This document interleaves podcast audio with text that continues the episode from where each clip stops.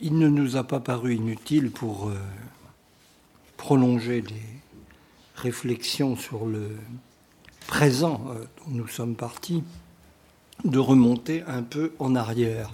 Nous allons de remonter un peu en arrière et de remonter aux racines théoriques de la problématique contemporaine de la notion, des notions d'apprentissage et des diverses, diverses démarches qui cherchent à répondre sur le terrain pédagogique à cette question. Aussi euh, avons-nous choisi deux échantillons que nous n'avons pas évidemment choisis au hasard. Nous allons commencer aujourd'hui même par un retour sur la pensée, probablement, et le modèle théorique probablement le plus influent dans le champ pédagogique au XXe siècle, celui de Piaget.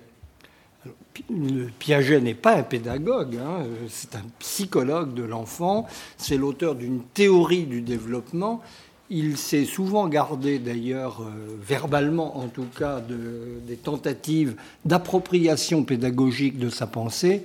Il n'en reste pas moins qu'il a été, dans les faits, le, théoricien le plus influent du champ éducatif euh, jusqu'à nous. On ne le lit plus guère, euh, on ne l'enseigne pas. ça ne l'empêche pas d'être toujours extrêmement présent de manière sous-jacente dans la réflexion contemporaine, tellement les thématiques qu'il a introduites sont devenues une sorte de langue commune, tellement ils ont été vulgarisés, tellement ils sont entrés dans le, bagage culturel moyen euh, à un degré qui les rend indiscernables du fond euh, dans lequel nous évoluons quotidiennement. C'est un grand absent, au fond, de, la scène culturelle contemporaine, mais un absent, euh, on n'en parle plus beaucoup, il ne suscite plus de, passion ni de polémique, mais il est toujours là et bien là. Donc voilà pour aujourd'hui. En contrepoint, nous avons choisi, ce sera l'objet de la prochaine séance, donc en mai, d'interroger l'auteur qu'on peut, en tout cas c'est mon sentiment, je crois que c'est le nôtre, euh, tenir pour l'esprit le plus original, lui, le plus profond, le plus pertinent qui soit euh, intervenu dans ce domaine, en grande partie en contrepoint de Piaget, dans une démarche euh, critique vis-à-vis de Piaget, en même temps tout en cherchant à s'inscrivant dans sa ligne et en cherchant à le prolonger, en l'occurrence le, psychologue russe Vygotsky.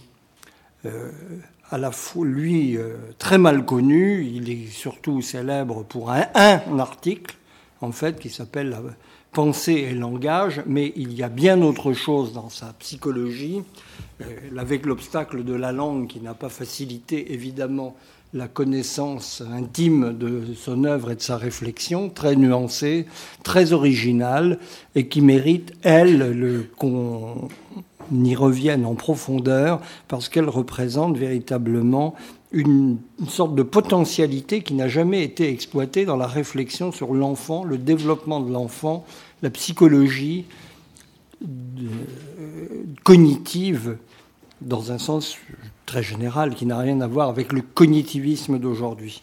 Donc ça, nous y reviendrons en mai et puis nous finirons en juin par le thème inévitable euh, qui nous emmène alors là loin de la théorie, mais qui est au cœur des interrogations quotidiennes euh, de notre euh, société à tous les étages, le, le numérique et l'espèce de promesse éducative qui paraît s'attacher aujourd'hui à l'Internet, qui apparaît euh, comme une sorte d'alternative généralisée euh, aux démarches scolaires d'aujourd'hui sur lesquelles, euh, nous dit-on, on pourrait bâtir une approche entièrement renouvelée, à institutionnelle de l'apprentissage en général, de ce que veut dire apprendre.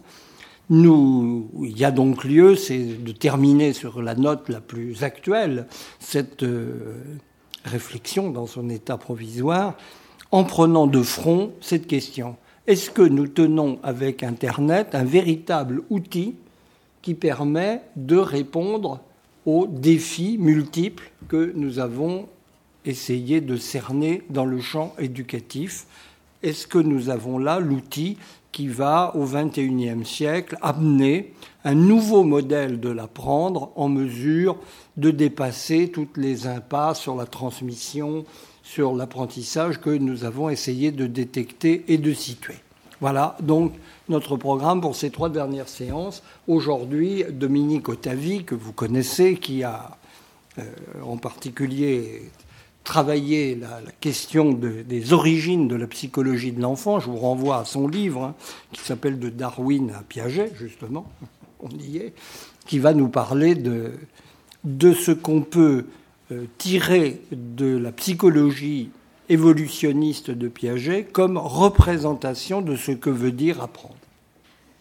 Merci euh, Marcel. Donc euh, je ne sais pas si ça marche ça. Bah, si ça marche pas, tu prends bien. Oui. bon. Essaye celui-là. bon alors, ça marche peut-être mieux effectivement. Oui. Bon. Euh, alors, euh, comme euh, disait Marcel à l'instant, il, est utile de parler de Piaget, disons, intrinsèquement pour connaître son apport, à, son apport à la notion d'apprentissage, bien sûr, mais aussi parce qu'il fait autorité d'une manière un peu souterraine. Et j'ai constaté, en observant ce qui se passe autour de moi, tout simplement, que en fait, ça ne fait jamais partie de, par exemple, en sciences de l'éducation, ça ne fait pas partie des programmes qui sont mis en avant ou qui sont, euh, ou par exemple dans les titres euh, des, éléments euh, constitutifs proposés aux étudiants. en revanche, c'est toujours enseigné à un moment ou à un autre, en fait, quand on en a besoin.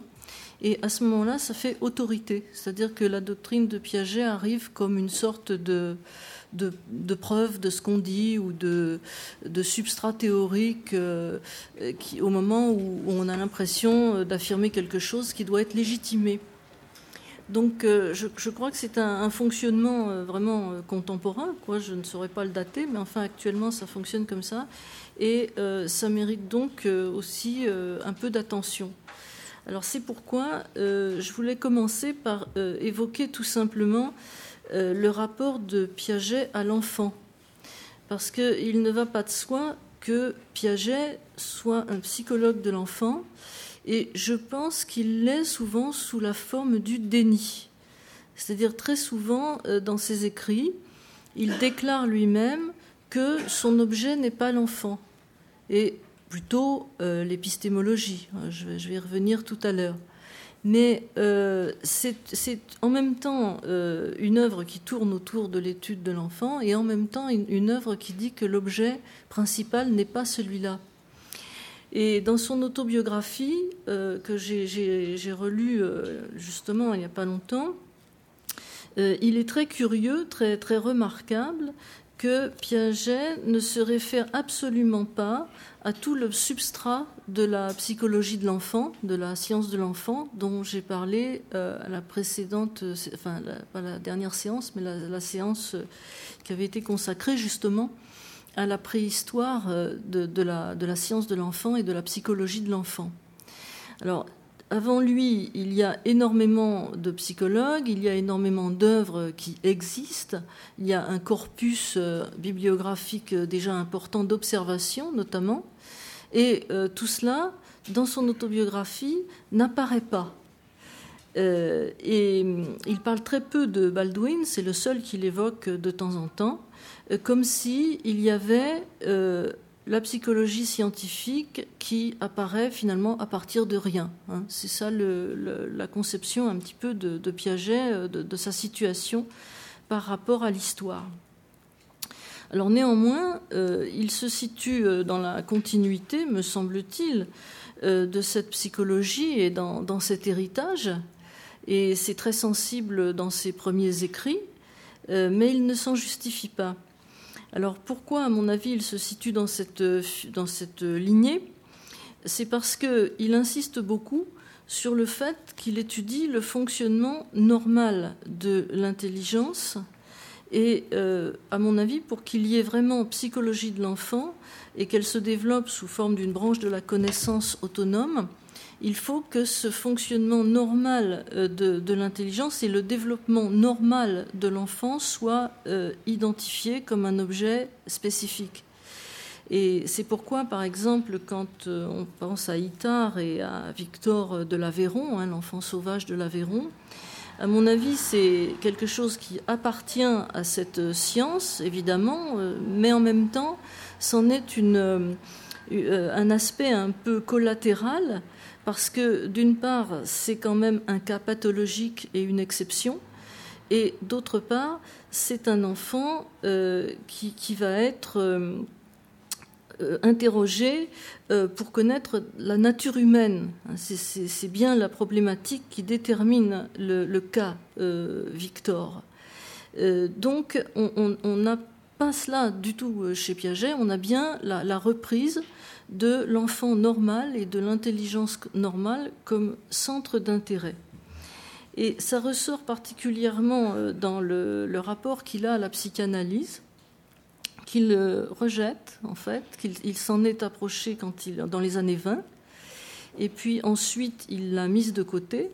Et j'ai relevé une citation qui est très intéressante pour, euh, pour situer son, point de vue. Il dit donc je n'ai jamais ressenti le désir d'aller plus loin dans la psychanalyse, hein, préférant toujours l'étude des cas normaux et du fonctionnement de l'intellect à celle des malices de l'inconscient. Alors je trouve que c'est intéressant comme, euh, comme, expression parce que euh, ça montre qu'il y a un rejet de tout ce qui serait euh, il y a l'insistance sur la normalité, et euh, en même temps, le mot malice euh, implique presque un jugement moral, une espèce de distance, de, répulsion. Euh, et l'objet précis de la répulsion, je crois que c'est le conflit. C'est-à-dire Piaget envisage le développement comme quelque chose d'harmonieux, comme quelque chose peut-être pas de continu puisqu'il y a des stades, mais en tout cas d'évolutif, hein, dans une évolution qui va euh, avoir un rythme, qui va avoir une sorte de, déroulement euh, normal, justement, qu'on va pouvoir repérer. Et à partir du moment où il y a euh, dans la psychanalyse cet élément du conflit, de, la souffrance, de, la névrose, du, risque, un peu dans le développement, c'est quelque chose que Piaget va rejeter finalement assez euh, violemment, euh, comme le montre cette phrase en fait, pour ne, pour ne plus euh, s'interroger sur donc finalement la globalité du développement, mais sur cette question du déroulement normal du développement intellectuel.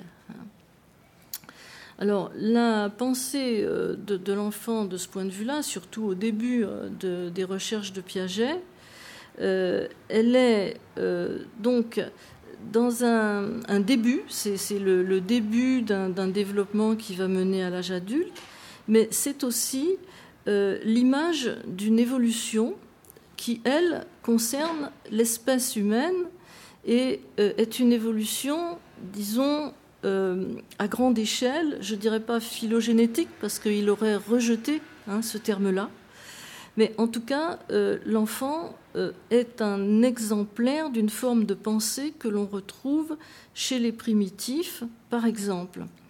Alors là, j'ai prélevé une phrase qui me semblait éloquente euh, par rapport à cette conception euh, évolutionniste.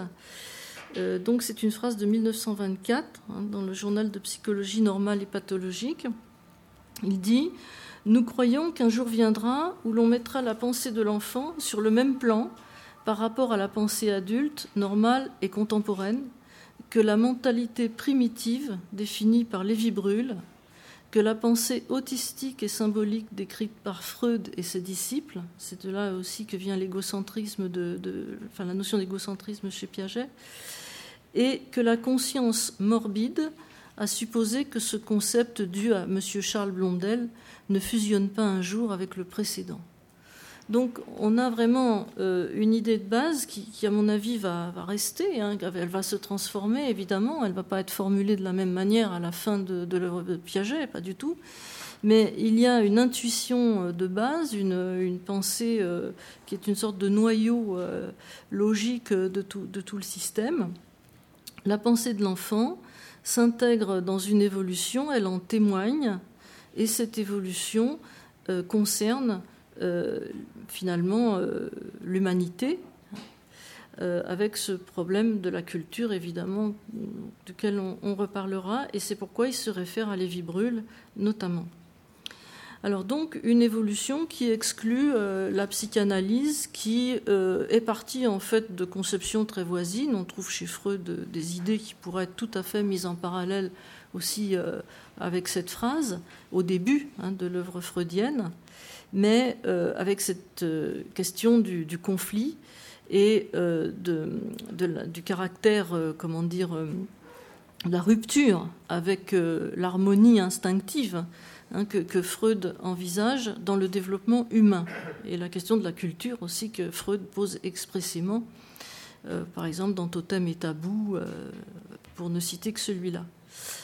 Alors, donc, on a une, une option Hein, euh, qui est finalement une reprise d'un héritage bien présent de l'étude de l'enfant, de la psychologie de l'enfant, euh, un héritage évolutionniste, avec une idée qu'on pourrait retrouver chez, par exemple, Wilhelm Preyer, un, des premiers auteurs euh, d'un livre sur le développement de l'enfant. Hein. Mais il n'est pas revendiqué, cet héritage, cette filiation-là n'est pas évoquée. Et euh, Piaget procède un peu avec euh, une rhétorique euh, qui fait penser qu'il a fait la table rase. Alors, on a, comment dire, oui, enfin, on ne peut pas parler de continuité, mais de vision plutôt d'une évolution qui a euh, sa propre logique euh, sans accroc. Donc voilà, ça serait plutôt euh, une manière de, formuler les choses proche de, je pense, de, la vérité. Alors, donc, on a le terme préconceptuel qui apparaît chez Piaget à ce moment-là. Hein. il parle de pensée préconceptuelle, par exemple, pour qualifier la pensée de l'enfant. Et ce sont des, mots, hein, des, termes euh, qui appartiennent aussi à cet héritage évolutionniste euh, de l'entourage de Darwin. L'idée qu'il y aurait euh, une pensée, aussi bien chez l'animal d'ailleurs que chez l'enfant, qui serait antérieure au langage bien sûr, et antérieure même à la notion, au concept, à la généralisation et euh, donc il, y aurait chez l'enfant peut-être un moyen d'observer des processus qui concernent en fait le développement intellectuel de l'humanité. Alors, autre idée importante qui est là dès le départ, c'est que euh, la pensée euh, se développe, certes, dans le sens d'une adaptation. Hein. c'est un, aspect de l'adaptation biologique. Et Piaget parle d'un développement qui est orienté vers la satisfaction supérieure de l'adaptation au réel. Donc je trouve que cette expression est intéressante. Il l'a employée en 1923 dans un article sur la pensée symbolique et la pensée de l'enfant. Donc euh, il y a un sens du développement. Euh, il y a peut-être pas une finalité au sens où on, ne peut pas parler d'un achèvement puisqu'il y a évolution, mais en tout cas, euh, il y a un, cadre qui est celui de l'adaptation. Et euh, là, on est évidemment loin de ce que Freud appelle le principe de plaisir, bien que Piaget parle de satisfaction. Je, trouve que c'est très symptomatique euh, qu'il emploie ce genre de formulation dans le contexte du début de, son œuvre. Alors, donc, il a beaucoup plus tard enfin, préciser son, son, point de vue, euh, son objet, en disant qu'il fallait euh, envisager tout problème sous l'angle du développement hein, et euh, ne pas faire comme, je, cite child psychologists, c'est-à-dire les spécialistes de la child study, donc américaine ou anglaise, mais donc les spécialistes de la psychologie de l'enfant, qui, dit-il, forment un monde à part, sans contact avec les grands courants de la psychologie expérimentale. Alors, dès, le départ, il a pensé que euh, les spécialistes de l'enfant étaient un monde à part. Euh, dans le même passage, euh, j'avais relevé, alors ce, passage, ce, texte-là est de, 1952. Il se trouve dans le recueil Psychologie et épistémologie, hein, qui est paru chez De Noël en 1970, mais il est de 52. Dans ce texte-là, il parle aussi d'un recueil d'histoires de bébés ce qui est effectivement très péjoratif et qui reprend à peu près les termes de Alfred Binet, quand il critiquait lui-même certains psychologues de l'enfant. Il disait que c'était des histoires de bonnes d'enfants. Donc là, Piaget a le même ton finalement en disant que c'était des histoires de bébés. Et lui, ce qu'il veut, c'est euh, la science, rattacher cette étude à une science qui ne soit pas celle de l'enfant finalement, mais une science du développement, et euh, qui soit aussi arrimée à l'épistémologie, euh, à la logique scientifique, et qui ne soit pas confinée dans un univers de euh, nouveaux scientifiques qui s'autorisent d'un nouvel objet, mais en fait sans en avoir la légitimité, le droit. Alors, sur le plan de la méthode, parce que ça, c'est, disons que sur, le plan de son rapport à l'enfant et, à ce qui a précédé, et la manière dont il se situe euh, dans, un héritage historique, sur le plan de la méthode, c'est intéressant aussi de, souligner que euh, Piaget euh, a élaboré sa méthode à partir d'un héritage qui avait donné lieu à de nombreux débats. Comment connaître l'enfant de manière expérimentale? Parce que là, il parle de science expérimentale, euh, il euh, pose la nécessité euh, d'avoir une approche vraiment scientifique et pas anecdotique de l'étude de l'enfant. Mais bon, il y avait déjà eu pas mal de débats au sujet de l'observation, de, la manière de connaître, de, l'application à l'enfant de la psychologie expérimentale. Et finalement, il s'est situé euh, par rapport à ça, par étapes. Je ne vais pas retracer ça en détail, mais essayer simplement de situer les enjeux. Au début, euh, Piaget euh, est intéressé par la méthode psychanalytique et par l'association libre, mais ce n'est pas quelque chose qui va finalement retenir. Et la méthode des tests, qui vient de Binet et Simon, euh, il l'a expérimenté euh, à Paris. Il a été euh, à l'école de la Grange Aubel où Binet faisait ses expérimentations en 1919 et il a travaillé à distance plutôt avec Simon, le collaborateur de Binet, sachant que Alfred Binet était mort en 1911. Donc Piaget est allé là un peu par chance en tant qu'étudiant et euh, il n'a pas connu Binet. Euh, Simon l'a aiguillé mais ne l'a pas vraiment dirigé. Et il s'est trouvé avec un héritage un peu vide et un lieu euh, qui était aussi déserté par l'esprit, hein, l'école de la Grange Aubel. il y avait cette espèce de fantôme de Binet mais plus euh, la personnalité qui, animait les recherches euh, sur la méthode des tests et la, mesure de l'intelligence. Hein, il faut rappeler que l'intelligence, euh, Binel l'avait mesurée, enfin il avait établi un protocole de test en 1908. Hein. Donc il arrive avec cet héritage et il s'intéresse à la question de, de, la mesure et il s'intéresse euh, au contact direct avec l'enfant que Binet préconisait. C'est quelque chose qui est important et qu'il va conserver.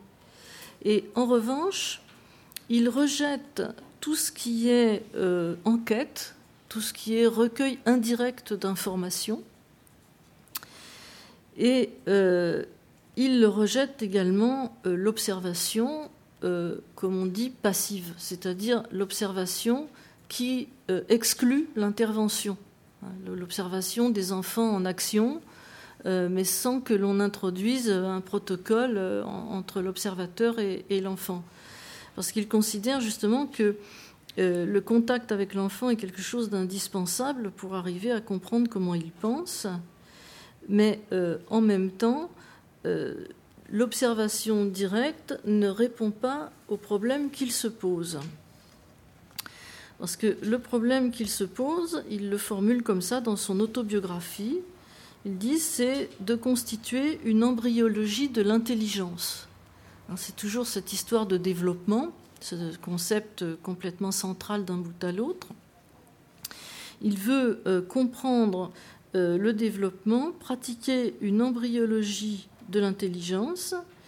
Et euh, il dit, dès le début de mes réflexions théoriques, peu importe ce qu'il appelle théorique, parce il considère que là, il entre dans une phase euh, expérimentale. Hein, c'est pour ça. Donc, dès le début de mes réflexions théoriques, j'étais convaincu que le problème des relations entre organisme et milieu se posait aussi dans le domaine de la connaissance, apparaissant alors comme le problème des relations entre le sujet agissant et pensant et les objets de son expérience. Et l'occasion m'était donnée, donc à ce moment-là, d'étudier ce problème en termes de psychogénèse. Alors cette phrase est extrêmement dense et euh, elle, rend compte de la complexité de, la position de, de, Piaget à ce moment-là. C'est-à-dire ça reste un biologiste, il s'intéresse à l'adaptation, il s'intéresse aux relations entre organismes et milieux. Il ne faut pas oublier que ses premières recherches sont des recherches sur les, les invertébrés euh, des lacs euh, suisses. Hein, et il continue ces recherches-là en parallèle de ses activités dès qu'il peut. Donc, il continue à s'interroger sur l'évolution en tant que réponse de l'organisme au milieu, mais il entre dans le domaine dont il dit que c'est une question qui s'est posée euh, dans le domaine de la connaissance, la connaissance étant une manière euh, de s'adapter, étant justement le résultat des relations entre sujet agissant et pensant, parce que le sujet agissant, les, invertébrés le sont aussi, hein, mais pensant pas forcément, et les objets euh, de son expérience. C'est-à-dire, il va euh, vraiment euh, mettre en avant euh, là cette activité hein, du sujet comme étant l'objet même de son étude, l'enfant pensant et agissant, c'est ça, qu'il a devant les yeux à l'école de la Grange Aubel en assumant l'héritage de Binet à, distance. Hein. et l'enfant euh, confronté à l'expérience qui va lui permettre de se développer. Alors évidemment, là-dedans, il y a contenu toute cette question de l'inné, de l'acquis, euh, qu'est-ce qui est euh, développement prédéterminé biologiquement et qu'est-ce qui résulte de l'expérience. à plusieurs reprises, enfin tout au long de son œuvre, Piaget va dire qu'il récuse cette question-là, posée de cette manière-là puisque le sujet pensant et agissant, ou plutôt agissant et pensant, ça va mieux dans, ce sens-là, euh, c'est un sujet qui va euh, réaliser des virtualités qui sont bien là euh, de manière biologique et innée, mais qui en aucun cas ne se manifesterait sans l'intervention de l'expérience. Et à ce moment-là, c'est l'action de l'expérience de l'expérience et de, de l'action, hein, justement. L'expérience, c'est le milieu euh, qui va être rencontré par l'enfant et c'est aussi l'action qu'il va être capable de déployer dans ce milieu. C'est la rencontre des deux. Alors, euh, peu, enfin, sans, vouloir, euh, sans vouloir caricaturer, hein, c'est un peu la même démarche C'est le questionnement est celui des, qu'il a appliqué aux invertébrés des, des lacs euh, suisses. Hein, c'est la même chose. Évidemment, euh, ça va changer complètement de, problématique, mais euh, il s'est demandé comment les organismes réagissaient au milieu. Hein, dans, les expériences qu'il a faites, il déplaçait des petits organismes, par exemple d'un endroit où il y a de forts courants à un endroit où l'eau est stagnante. Et euh, comme ils se reproduisent assez vite, enfin relativement vite, mais ça a quand même duré des, années, les, expériences de Piaget là-dessus, euh, il euh, essaye de repérer à chaque fois les modifications qui résultent de ce déplacement à travers les générations, en partant du principe qu'il y a des possibilités des, êtres vivants qui sont là, il y a des formes qui sont susceptibles de, survivre en termes sélectifs. Et puis euh, l'environnement euh, fait réagir les individus euh, de manière à développer plus ou moins à travers leur descendance les virtualités qu'ils portent. C'est un travail vraiment intéressant hein, d'ailleurs. Alors avec un tout autre degré de complexité, euh, euh, il, définit son objet euh, de cette manière, hein, comme une embryologie de l'intelligence, au sens où il va essayer de comprendre en quoi l'interaction, finalement, pour aller vite du, sujet et de son milieu, mais en prenant en compte l'activité qu'il est susceptible de développer, va vraiment forger l'intelligence, ce qui lui permet de dire qu'elle n'est pas innée, qu'elle est construite et en même temps qu'elle n'est pas euh, apprise, que, ça n'est pas une simple absorption euh, de, l'environnement euh, que le sujet opère, mais que, c'est une confrontation au milieu qui lui permet de, mettre en œuvre ce dont il est porteur. Je crois que c'est vraiment quelque chose de fondamental, effectivement, qui s'est joué à ce moment-là, bon, qu'il formule comme ça après coup, mais euh, ça jette un jour effectivement sur les enjeux de, sa méthode. Alors, tel qu'il l'a euh, mise au point, finalement, sa méthode, euh, celle qu'on connaît le, plus, enfin, qu'il a pratiqué le plus, disons que c'est ce les expériences qu'il a faites pendant la Deuxième Guerre mondiale, surtout, avec ses collaboratrices à l'Institut Jean-Jacques Rousseau hein, de Genève. et ça consiste à euh, poser des questions aux enfants de manière à mettre au jour euh, les, les, raisonnements euh, qu'ils ont faits implicitement. Voilà, donc Piaget considère que l'enfant a une activité. Alors cette activité, elle a lieu au jour le jour. Finalement, il ne s'occupe pas de savoir comment elle se déploie il part du principe que l'enfant a une vie d'enfant.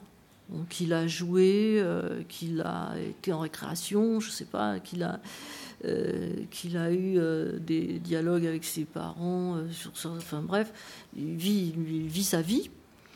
Et puis, au moment où Piaget est en tête à tête avec lui, alors c'est individuel, il essaye de faire formuler à l'enfant, ce qui n'est pas du tout naturel pour lui, euh, la manière dont il procède pour aborder un certain problème qui lui est soumis par Piaget.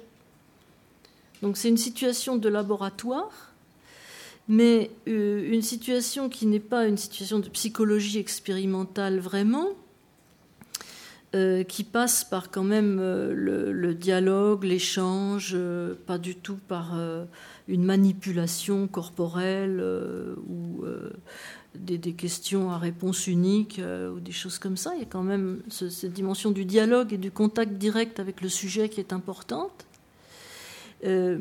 mais il part du principe que si on ne demande rien à l'enfant, il raisonne sans être capable de le dire et même de le réfléchir d'ailleurs.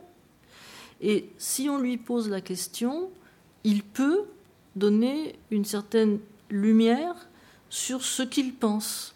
Mais il faut qu'on lui pose la question. Donc il faut que le scientifique anticipe. Et donc on est là dans une démarche expérimentale. On prévoit avant de faire. Alors, euh, il se situe donc euh, dans aucune des méthodes qui a été appliquées jusqu'à présent. Là, euh, il innove vraiment. Ça n'est pas de la psychologie expérimentale au sens où Wundt, par exemple, a fait de la mesure de temps de réaction ou de, l'anthropométrie. Hein. Là, c'est pas de l'anthropométrie. c'est pas non plus un dialogue avec une finalité psychanalytique. Euh, ce, pas, ce ne sont pas des tests, ça y ressemble. Il y a beaucoup de gens qui parlent de tests de Piaget d'ailleurs. Et c'est très révélateur parce que ça y ressemble, effectivement. Euh, ça ressemble beaucoup aux, situations que Binet euh, mettait en place pour interroger les enfants après avoir mis, avoir formalisé un certain nombre d'épreuves. Hein. Binet fonctionnait comme ça. Et après les, épreuves, il les soumettait aux enfants en leur posant des questions, euh, en, dialoguant avec eux. Donc euh, ce ne sont pas des tests, mais on parle de tests parce que les, expériences de Piaget euh, peuvent être reproduites assez facilement. Et je pense qu'un des contresens qu'on fait au sujet de Piaget, et ce n'est pas forcément de sa faute, sauf qu'il ne l'a pas éclairci, euh, c'est qu'on utilise comme des tests assez volontiers des choses qui sont en fait pour lui euh, des questions et des, investigations. Donc on pense que si l'enfant est capable de faire euh, telle réponse à telle question, ça permet de mesurer son intelligence en gros. Et c'est faux.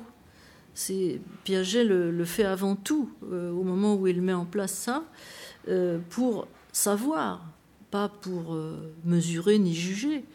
D'ailleurs, il a toujours été ennuyé avec ça parce que quand on lui posait des questions sur les âges, il disait mais ce sont des repères, ce ne sont pas des choses exactes. Et ce qui l'intéresse, c'est l'ordre des opérations dans lesquelles l'enfant pense. Mais ça n'est jamais vraiment l'âge auquel euh, il peut euh, faire certaines choses. Donc je crois que déjà là, il y a un foyer de, de, mauvaises interprétations qui n'est pas justifié de, des, des, expérimentations de Piaget. Alors, euh, donc, cet objet qu'il s'est donné, cette méthode euh, qu'il met au point euh, progressivement et qui va être aboutie à peu près à la Deuxième Guerre mondiale, je crois que cet objet, il, est abordé après avec des inflexions. Alors, je crois qu'il y en a une qui est très importante, c'est que Piaget a renoncé à étudier le langage, ça me paraît très important, et euh, il a euh, remplacé, enfin, disons que dans, dans, ses recherches, la dimension épistémologique, l'interrogation épistémologique, si vous voulez, sur l'histoire des sciences, pour aller vite, elle a remplacé ce qui était très important dans l'étude de l'enfant avant lui, le langage. Alors, j'ai regardé un peu, euh, pour me rafraîchir la mémoire, le, langage et la pensée chez l'enfant, qui est un texte de 1923. C'était un de ses premiers livres euh, vraiment euh, constitués sur, sur la psychologie de l'enfant. Et ce livre est très curieux parce que on a souvent recours à lui, on le cite, etc. Pourtant, c'est une espèce d'impasse dans l'œuvre de Piaget, puisqu'il n'est jamais revenu sur cette question du langage. Le langage et la pensée, c'est le langage et la pensée. Après, c'est un problème qu'il a laissé de côté, sauf dans les, échanges avec Chomsky, euh, théorie du langage, théorie de l'apprentissage. Un contexte un peu à part. Et euh, finalement, quand on regarde le langage et la pensée chez l'enfant, on voit que c'est plutôt un livre de psychosociologie en fait.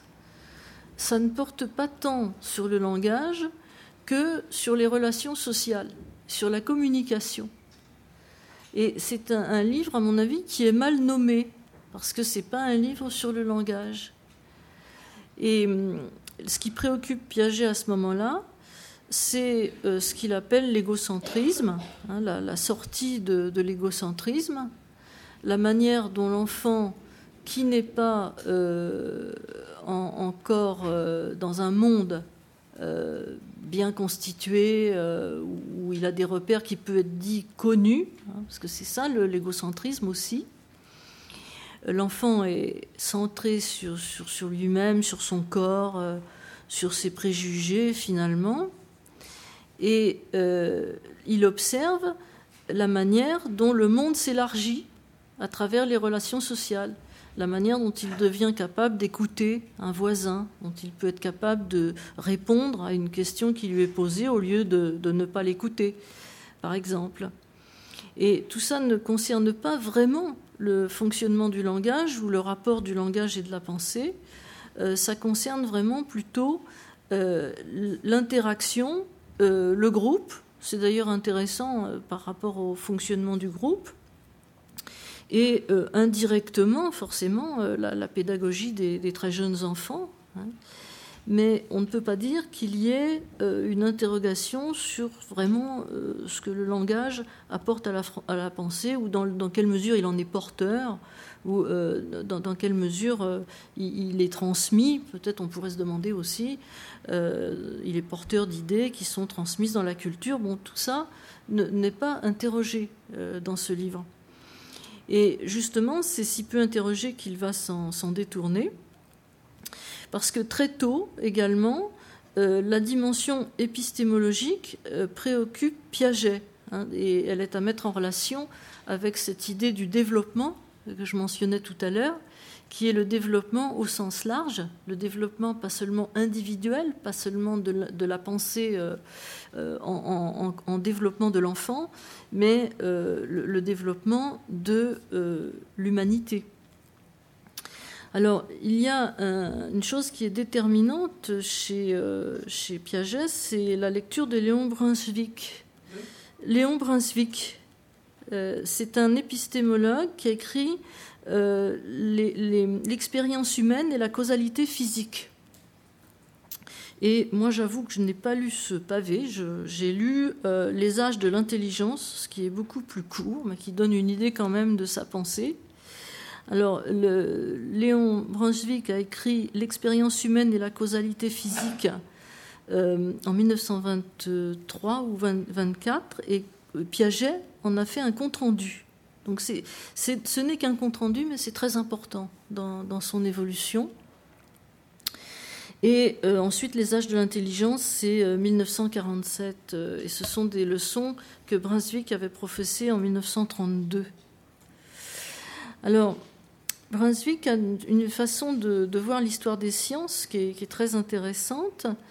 il dit qu'il ne faut pas considérer que l'humanité est euh, sorti euh, tout armé euh, des mains du créateur, comme dit Rousseau. Hein. Il, cite Rousseau dans Les âges de l'intelligence.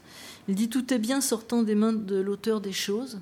Il cite ce qu'il y a dans Émile. Et il précise qu'il ne croit pas à ça. Donc ça a beaucoup marqué Piaget. Parce qu'il pense que l'intelligence donc se développe, évolue, et qu'elle a des euh, stades, euh, des, étapes euh, qui sont presque étrangères les unes aux autres. Il parle d'altérité. Hein. Alors, par exemple, la pensée du non civilisé, bon, je lui laisse la terminologie hein, qu'il emploie.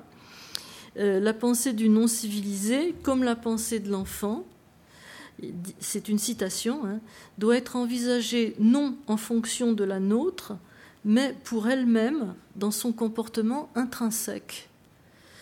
Alors, il insiste beaucoup sur l'altérité hein, et sur les ruptures, sur l'altérité radicale qu'il y a par exemple chez, les primitifs, et euh, sur les, ruptures qui apparaissent dans l'histoire des sciences, que l'on connaît dans l'histoire des sciences, comme par exemple la rupture euh, avec la pensée scolastique qui est revendiqué par Descartes, hein, le, rejet de, la pensée aristotélicienne.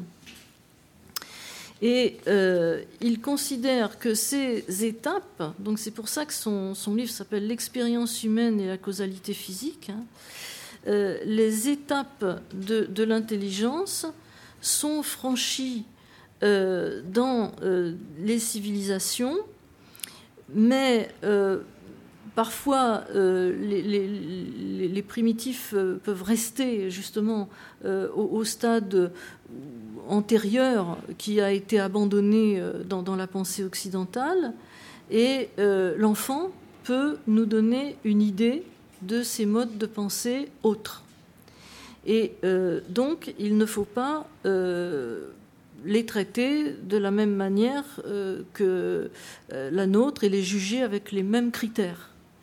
Alors, il y a en même temps la reconnaissance d'une altérité, qui est quelque chose de très intéressant, et en même temps, il y a cette idée de hiérarchie hein, qui est extrêmement pesante et qui nous rend cette lecture absolument impossible aujourd'hui. Je crois que Brunswick n'est pas un épistémologue euh, qu'on peut lire au premier degré maintenant.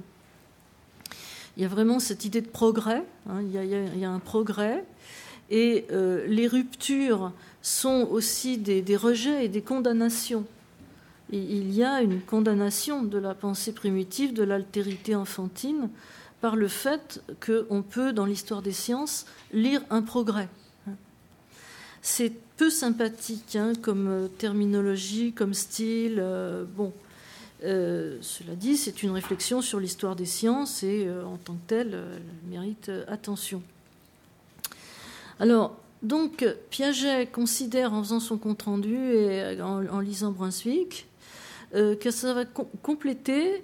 Alors, le seul auquel il se réfère, hein, des, psychologues de l'enfant, la psychologie génétique de Baldwin. Hein, Piaget considère qu'il y a les fondateurs là, euh, qui, lui pré, enfin, qui lui préexistent ou qui sont contemporains euh, et qu'il accepte de considérer comme des inspirateurs. C'est d'une part euh, l'auteur qui raisonne sur l'histoire des sciences et qui met en évidence l'altérité du primitif et de l'enfant, et d'autre part Baldwin, euh, qui, lui, est un psychologue de l'enfant et qui s'est intéressé à la manière dont l'esprit euh, construit le réel. C'est, euh, effectivement, dans l'œuvre de, Baldwin, il y a cette, cette dimension-là. Le développement est un développement donc en relation avec l'expérience. C'est un pragmatiste hein, qui se réfère à William James. Et euh, le, développement euh, ne concerne pas le sujet qui se développe seulement, il détermine un état de la réalité. Et, ça, c'est vrai que chez Baldwin, c'est une idée assez géniale, malgré tout ce qui peut avoir vieilli aussi euh, chez ce psychologue. c'est l'idée que, après tout, notre rapport à la réalité n'a rien d'absolu et qu'il résulte de, nos capacités de, penser le réel. Et donc il y a tout un monde impensé qui nous échappe et qui peut-être pourrait être pensé plus tard, dans la suite aussi d'une évolution, d'un progrès. C'est une idée qui est très très argumentée euh, chez Baldwin.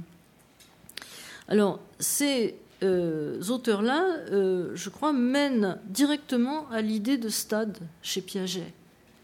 Et il me semble que pour, pour définir le stade sans forcément se référer à tout ce qui peut être définition éparse par Piaget lui-même, on peut dire que vraiment ce qu'il y a dans l'idée de stade, c'est un état du monde euh, une représentation du réel et une connaissance, le tout étant aussi fonction d'une pratique, euh, d'une interaction entre euh, les vivants pensants et puis ce monde.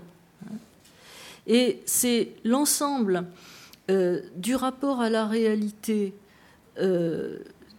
connue qui mérite le nom de connaissance, et aussi des représentations qui euh, en découlent, et des actions qui sont euh, à l'origine de cette représentation, c'est l'ensemble qui peut vraiment donner le contenu de l'idée de stade.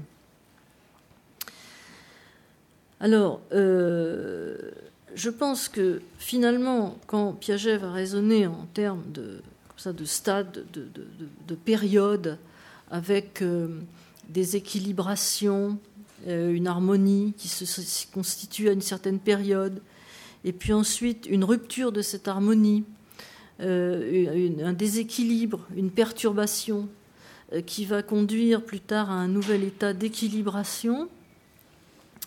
il, il, arrive à intégrer la discontinuité des périodes de l'histoire des sciences, hein, par exemple mise en, évidence par Brunswick, et puis euh, les, erreurs de l'enfant qu'il constate dans ses interrogatoires, hein, dans, ses séances de, expérimentales. Hein, il y a les, fausses réponses, il y a les approximations, il y a les incapacités euh, de, penser certaines choses de l'enfant.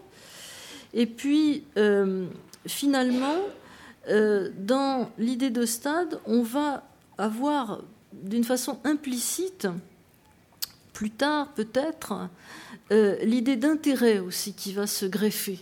C'est-à-dire que si euh, l'enfant, à certains moments, est capable d'avoir un certain rapport au monde, de penser d'une certaine manière et d'avoir une certaine expérience, il, va s'intéresser à certaines choses. Alors l'idée d'intérêt n'est pas développée par Piaget. Elle se trouve chez Claparède. Hein. J'avais eu l'occasion de le dire la fois précédente. C'est Claparède qui a voulu euh, orienter toute la pédagogie d'après la notion d'intérêt, en supposant que l'enfant est capable de faire certaines choses auxquelles il s'intéresse, et s'il il ne s'intéresse pas à d'autres choses, c'est qu'il n'est pas capable de les faire.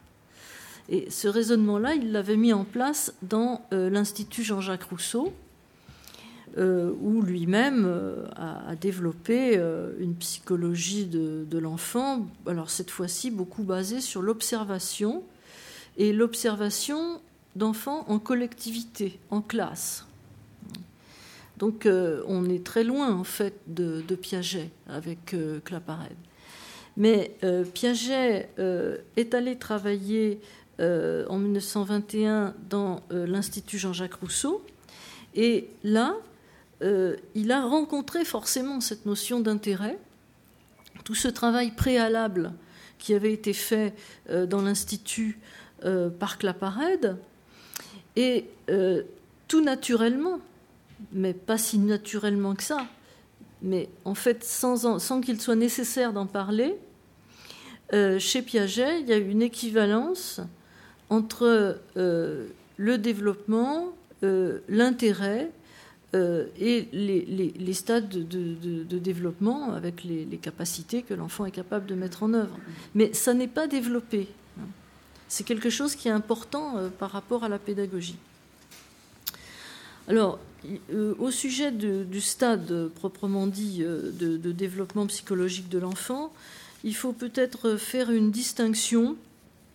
Je crois qu'il y a deux types de, deux types de, formalisation du développement de l'enfant euh, qui sont apparents dans, la succession des œuvres de Piaget euh, qu'il n'a pas explicitement articulé à ma connaissance. Maintenant, j'avoue que je n'ai pas tout lu parce que c'est quand même euh, assez développé comme œuvre, hein. donc je ne suis pas sûre, mais il me semble qu'il n'a pas vraiment été explicite tout le temps là-dessus. Alors, il me semble qu'on peut distinguer des, des, stades de développement qui sont des stades qui décrivent des capacités de l'enfant à un certain moment et puis des stades, en fait, des, étapes du, développement euh, qui décrivent davantage un état du monde et qui se rapprochent beaucoup, beaucoup plus alors de ce que, du travail qu'avait fait Baldwin quand il disait justement que euh, l'enfant, euh, que le, développement construisait en même temps des capacités et une représentation du monde. Alors, pour être plus clair, je, dirais que dans la représentation du monde chez l'enfant, en 1926, donc une œuvre qui est tôt, hein, euh, où il se réfère beaucoup à Baldwin, on a vraiment euh, quelque chose comme cette théorie génétique de la réalité euh, qui se trouve chez Baldwin. C'est le livre où Piaget prend le plus en compte la, totalité de l'esprit enfantin. Je trouve que de ce point de vue-là, c'est un livre qui demeure extrêmement intéressant par rapport aux autres et je, enfin, je pense qu'il y a une perte euh, après euh, par rapport à cette approche de l'enfant dans les autres œuvres de Piaget, et que celui-là est plus riche, parce que euh, justement, il essaye de comprendre dans quel monde l'enfant vit finalement, en, prenant en compte cette dimension du développement. Alors je donne un exemple. La conscience prêtée aux choses, hein, ça se trouve dans la représentation du monde chez l'enfant. Euh, il considère que euh, pour l'enfant, au stade 1, donc euh, stade 1 par rapport à un problème précis, qui est le fait de prêter une conscience aux choses, donc quelque chose qui nous ramène aussi du côté de la pensée primitive. Hein. Il dit au stade 1, pour l'enfant, tout ce qui a une activité est pourvu de conscience. Par exemple, si une ficelle enroulée se défait, c'est qu'elle veut se dérouler. Il y a une notion d'animisme là. Alors, euh, après, euh, tout ce qui est en mouvement, dit Piaget, euh, pour l'enfant, est, pourvu de conscience. Par exemple, la lune sait qu'elle brille. C'est un petit peu différent. Ensuite, il réserve la conscience aux objets qui sont doués de mouvements propres. Par exemple, le vent. Euh, on dit c'est lui qui souffle dans les interrogatoires. Donc euh, l'enfant prête au vent une intention, une volonté. Et puis au quatrième stade, euh, la conscience est réservée aux animaux qui sont distingués des choses. Et pour Piaget, là, on a une préfiguration de la notion de vie, alors, qui va être d'abord approchée par l'enfant plus grand et l'adolescent, et puis qui ensuite va même se développer euh, sur le plan scientifique euh, chez les biologistes. Ah, elle est là à partir du moment où il y a animaux et choses non pourvues de, conscience. Alors, ça, c'est euh, l'enfant qui est interrogé de 8 ans à 11-12 ans. Donc, il y a une réflexion en termes de stade ce n'est pas vraiment ça quand même. Il y a plutôt une, réflexion en termes d'évolution par rapport à un problème précis qui fait partie du monde de l'enfant et par rapport auquel euh, l'enfant va manifester une intelligence, il va raisonner. alors à partir du moment où on lui demande, il va dire des choses. Par exemple, il dit du vent, c'est lui qui souffle parce qu'on lui a demandé. Il ne va pas le faire spontanément. Il révèle qu'il prête une intention euh, au vent, hein, par là. Euh, et euh, en même temps, on voit bien qu'il y a une modification du monde. C'est-à-dire l'enfant vit dans le monde qu'il peut penser. Et ce, monde lui apparaît tel, et il a donc une représentation du monde qui est une altérité par rapport à la représentation de l'adulte et du savant. Mais cette altérité est compréhensible à partir du moment où on rentre dans sa logique, où on la rend explicite. Mais on ne peut plus partager cette représentation-là. Il y a quand même bien une altérité, une discontinuité. Alors, donc, il y a évolution, il y a construction du monde, il y a correspondance entre une certaine logique une certaine vision du monde, une certaine représentation et certaines capacités intellectuelles, plus que euh, ce qu'on appelle habituellement les stades. Hein, là. Mais ça n'empêche pas que ce mode de raisonnement, on le retrouve un peu partout dans l'œuvre de Piaget. Il n'a pas renoncé à cette approche-là. C'est-à-dire à partir d'un problème précis, qu'est-ce qu'il devient, comment il évolue, de quoi il part, comment il se développe, à quoi il aboutit, à quoi il pourrait aboutir? Voilà. Alors, on est vraiment dans la même démarche que celle de Baldwin, mais avec une nuance très importante. C'est-à-dire que chez Baldwin, il y a une prise en compte de la culture dans l'expérience de l'enfant, dans l'expérience du sujet.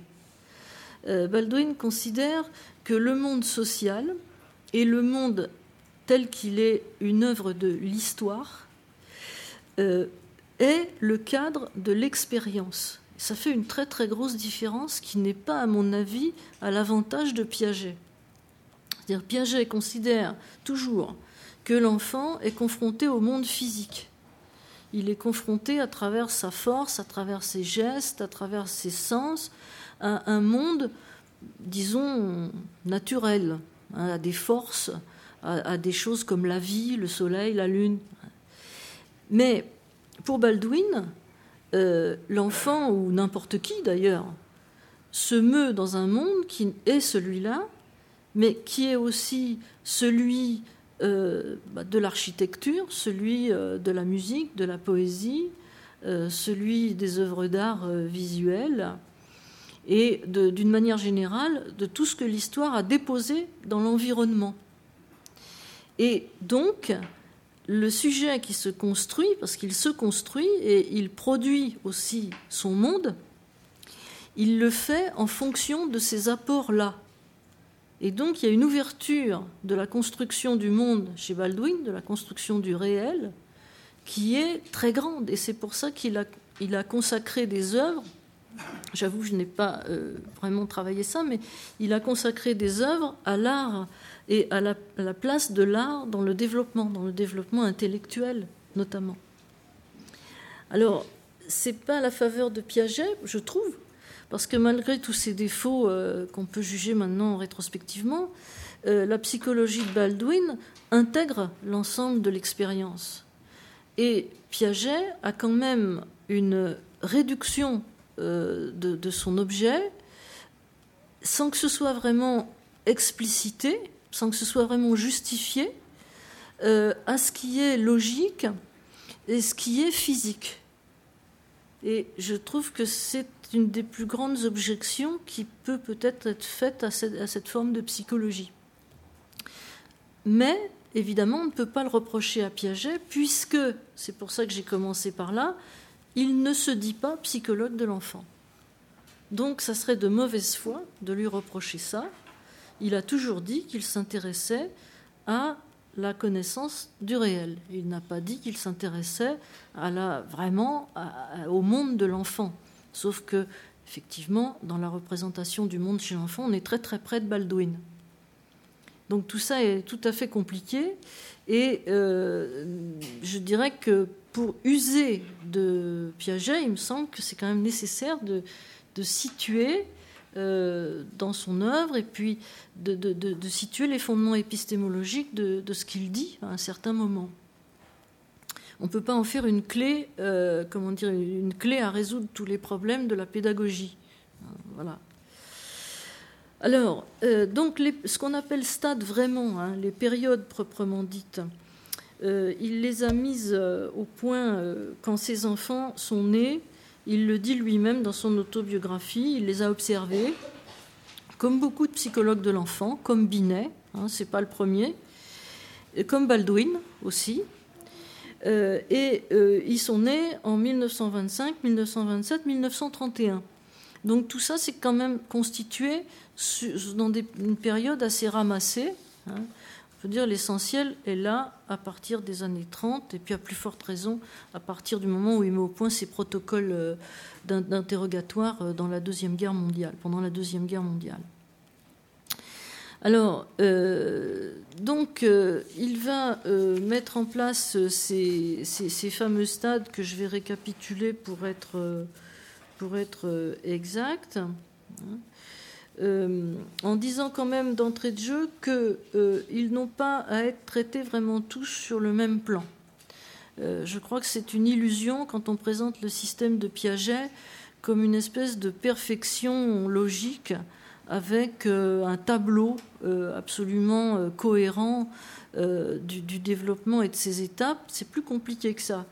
Par exemple, le stade sensorimoteur, la, période sensorimotrice va être très très importante parce que justement, c'est là où il réfléchit sur le rôle du corps, sur le rôle des expériences premières, euh, sur l'expérimentation euh, des, gestes, sur l'interaction avec le monde physique hein, de l'enfant. Donc tout ce qu'il dit sur l'étape sensorimotrice du développement me paraît particulièrement crucial par rapport à l'idée d'expérience, ce que Piaget entend par expérience, non pas celle de Baldwin. Hein. Euh, d'autre part, bon, le stade des opérations concrètes est particulièrement important parce que c'est une pensée euh, qui est là, qui est logique, hein, les opérations concrètes chez l'enfant, mais qui n'est pas formulée, qui n'est pas abstraite dans la mesure où d'abord elle n'est pas en mots, euh, et ensuite où elle n'est pas l'objet d'une réflexion possible du sujet sur lui-même. Alors c'est particulièrement important comme idée euh, par rapport à, son embryologie de l'intelligence. Et puis euh, tout ce qui est du domaine symbolique, à mon avis, est à mettre un peu à part aussi parce que la pensée symbolique, celle qui correspond grosso modo aux jeux, aux légendes et euh, aux croyances magiques, etc., la pensée symbolique de l'enfant va très vite faire figure, en fait, dans le déroulement du développement, ça va faire figure de scorie. C'est-à-dire c'est vraiment ce qu'il y a de primitif chez l'enfant et qui doit être détruit, qui doit être dépassé pour que l'enfant arrive à un raisonnement vraiment tel que l'entend Piaget, c'est-à-dire logique et expérimental. Donc euh, il ne faut pas euh, unifier artificiellement euh, la présentation. Alors pour être clair, je reprends simplement les, fameux stades. Alors, la période sensorimotrice, hein, assez vite, c'est connu, mais enfin, encore faut-il se le remémorer parce que c'est pas forcément très facile. Ce qu'il appelle la période sensorimotrice, en gros de la naissance à deux ans, elle comporte six, six stades. Donc, c'est vrai que c'est une période qu'il a particulièrement travaillée et à, laquelle il, attache vraiment énormément d'importance.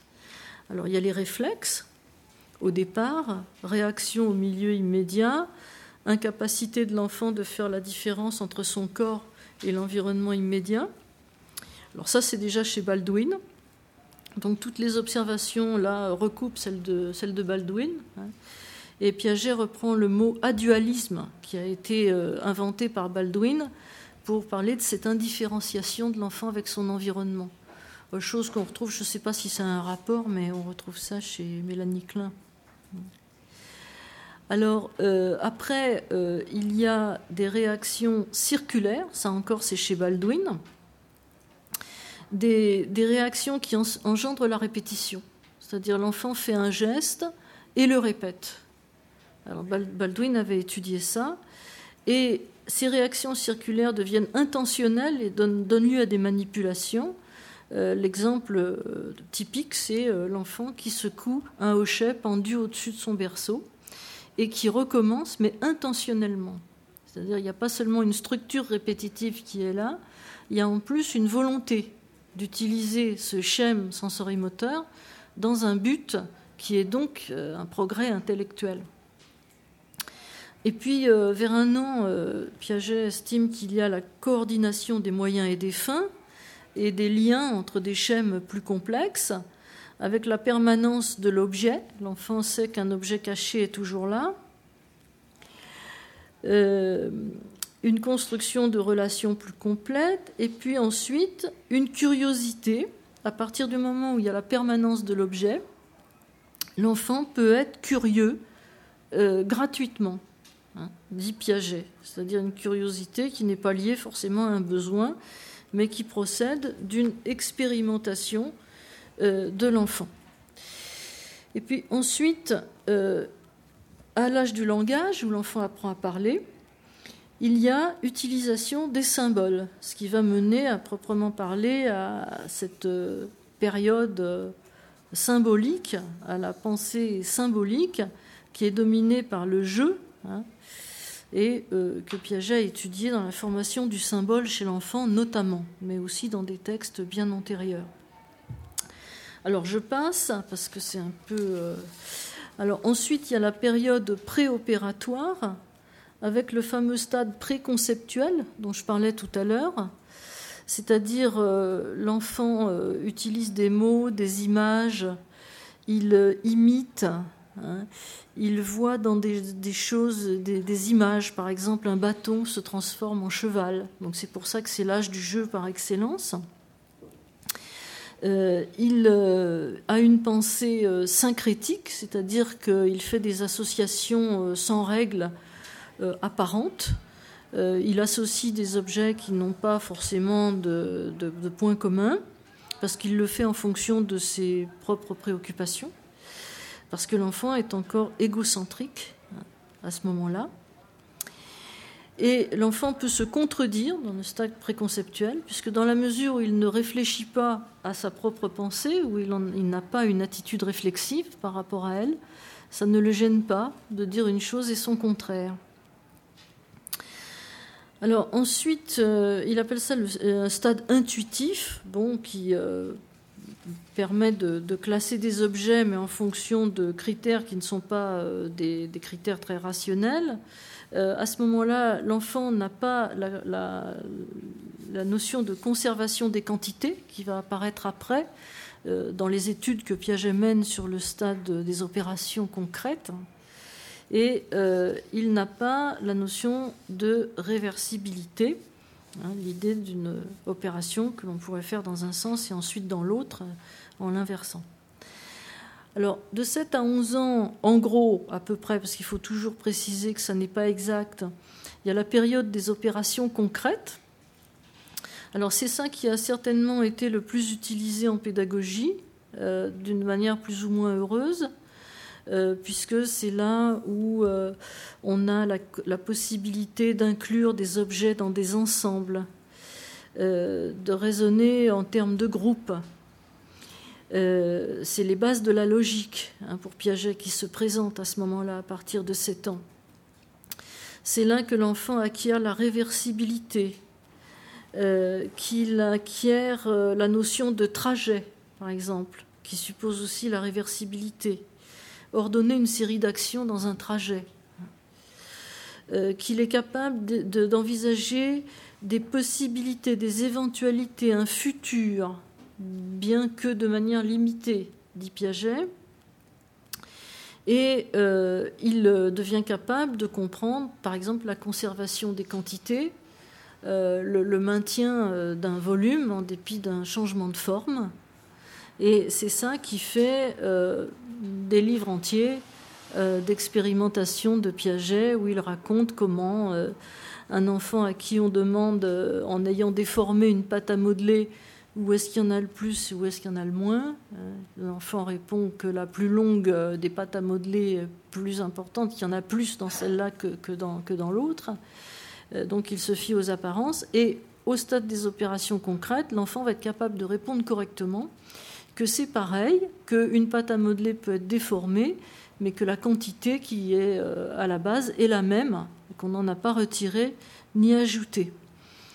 Alors, il devient euh, aussi capable de, faire des, séries, Alors, les opérations formelles de 11 à 15 ans, euh, c'est la fin du développement finalement des, stades, c'est l'aboutissement, euh, théoriquement, c'est là que l'enfant peut rejoindre la pensée de, l'adulte. Et on, serait tenté de dire aussi la pensée de son temps, puisque tous les adultes ne sont pas des savants dans une époque donnée, euh, mais une époque donnée se caractérise par euh,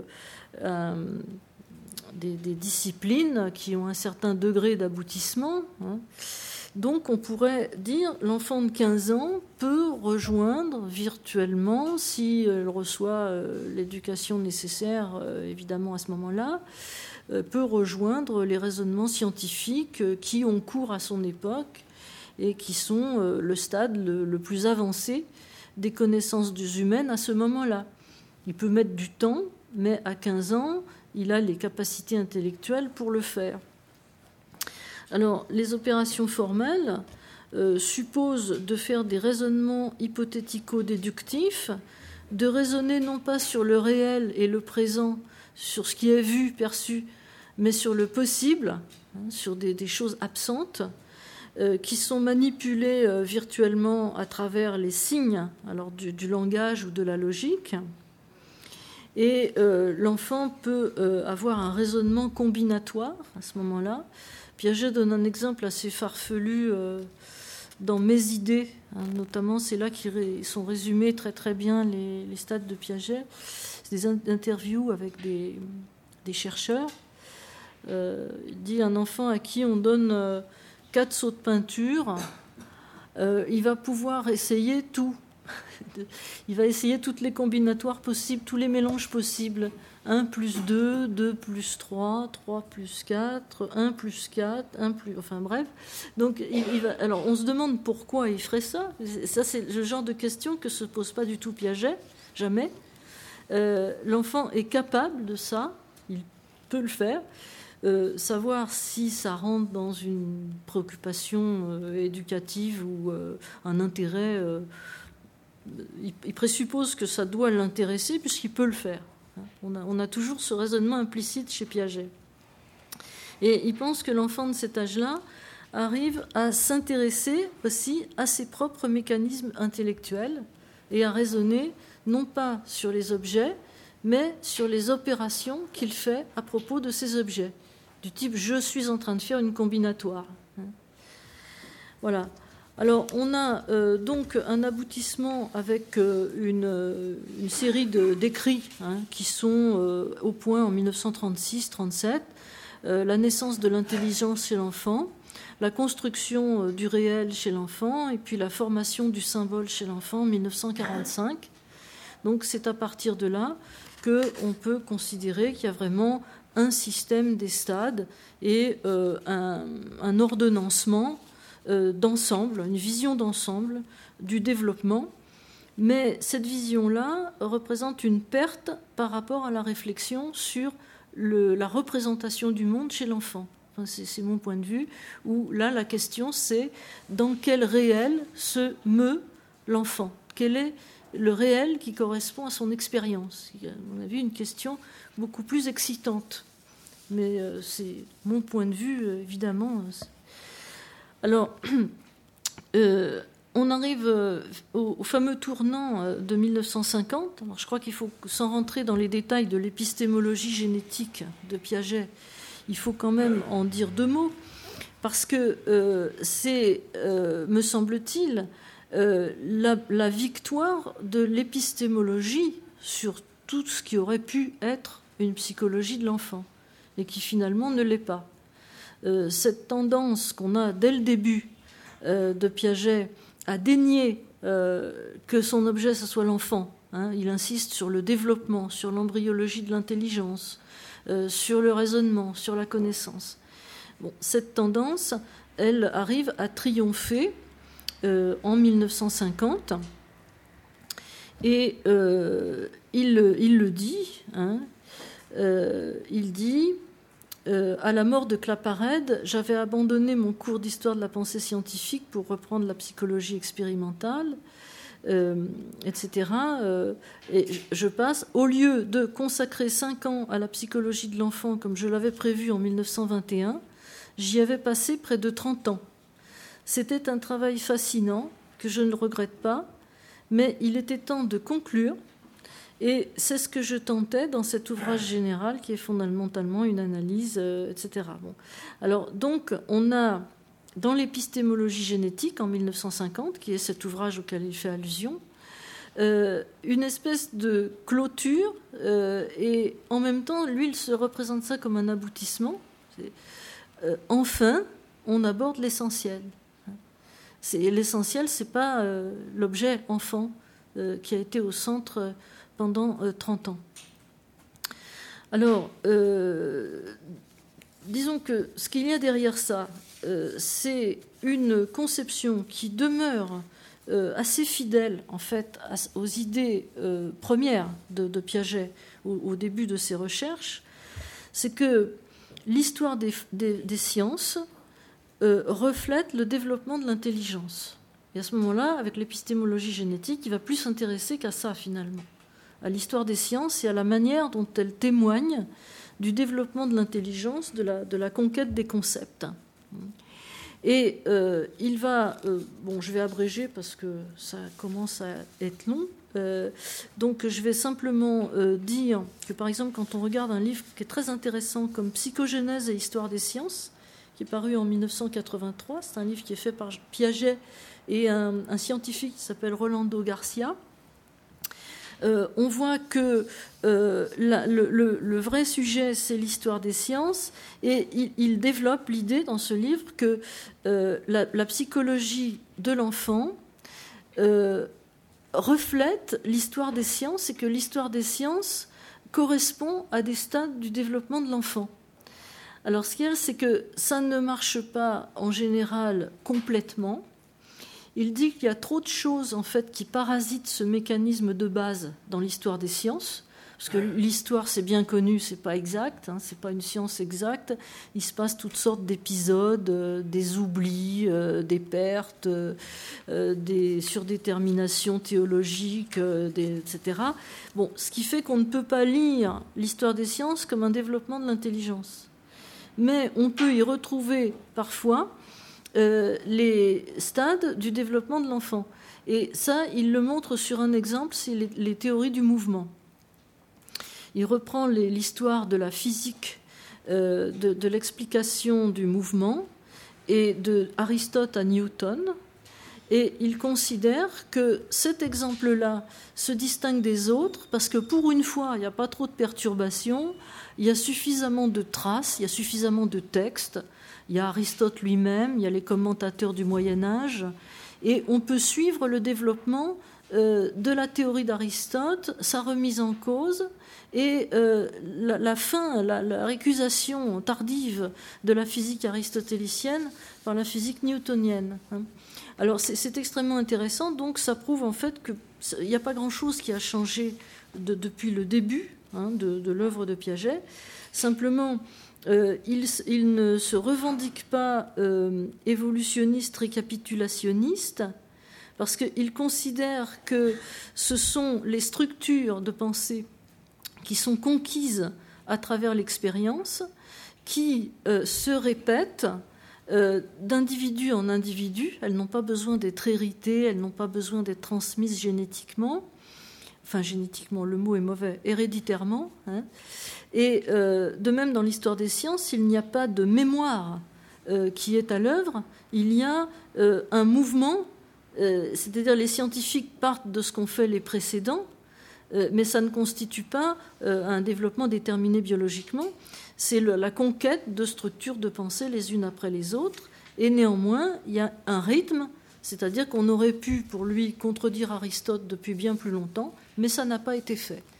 Et euh, donc, s'il a fallu attendre si longtemps, c'est que euh, l'humain n'était pas encore euh, capable, pour toutes sortes de raisons, parce qu'il n'avait pas suffisamment accumulé de, justement de, concepts, de logique, pour récuser les évidences, les pseudo-évidences de la théorie du mouvement d'Aristote. Bon, donc je vais conclure simplement en disant que tout ça ne concerne pas l'éducation. Et l'éducation s'est emparé de toute cette théorie parce que, à mon avis, c'est fondamental. Piaget a dirigé le Bureau international de l'éducation de 1929 à 1967. C'est-à-dire qu'il a énormément pesé euh, dans les politiques internationales d'éducation. Il a agi dans le cadre de l'UNESCO. Il a été reconnu comme un spécialiste de l'éducation et de l'enfant euh, dans une espèce de gigantesque malentendu. Et euh, ça, c'est institutionnel, c'est pas euh, quelque chose de scientifique. Et il le dit, hein, il le sait, il le dit lui-même. Il le dit à plusieurs reprises. Hein. J'avais noté des citations, mais enfin, je vais vous les épargner. ce qui se passe, c'est que la théorie de Piaget va être complètement réinterprétée à la lumière des théories, par exemple, de l'éducation nouvelle, des méthodes actives et euh, des théories un peu euh, libertaires de l'éducation qui contestent la discipline autoritaire. Et toutes ces préoccupations-là, dans le cadre de l'UNESCO, vont être ravivées à cause de l'enjeu de l'éducation à la paix.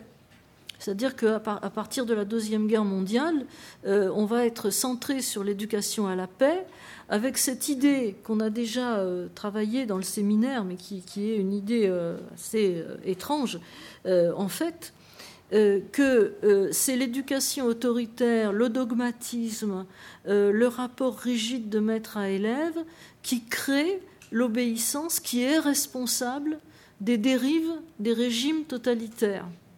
Enfin, c'est pas dit comme ça, c'est un raccourci. Hein.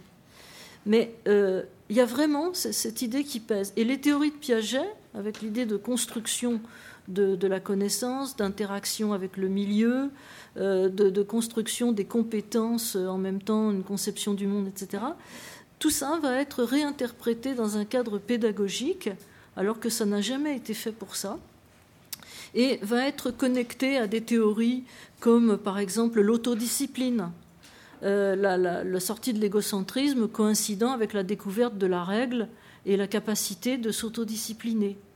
Euh, l'activité de, l'élève euh, va être connectée, enfin l'idéal de, l'éducation nouvelle, disons pour aller vite, de Ferrière hein, par exemple, va être connecté avec l'idée piagétienne de construction de la connaissance et de représentation du monde de l'enfant.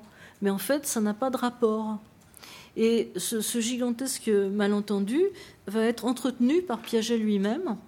Euh, quand on regarde ses œuvres sur l'éducation, il a souvent des raisonnements extrêmement rapides et sommaires même, mais il dit que sa théorie prouve scientifiquement qu'on ne doit pas avoir une pédagogie autoritaire. Voilà. Donc, euh, on pourrait développer davantage, mais je vais m'arrêter là-dessus.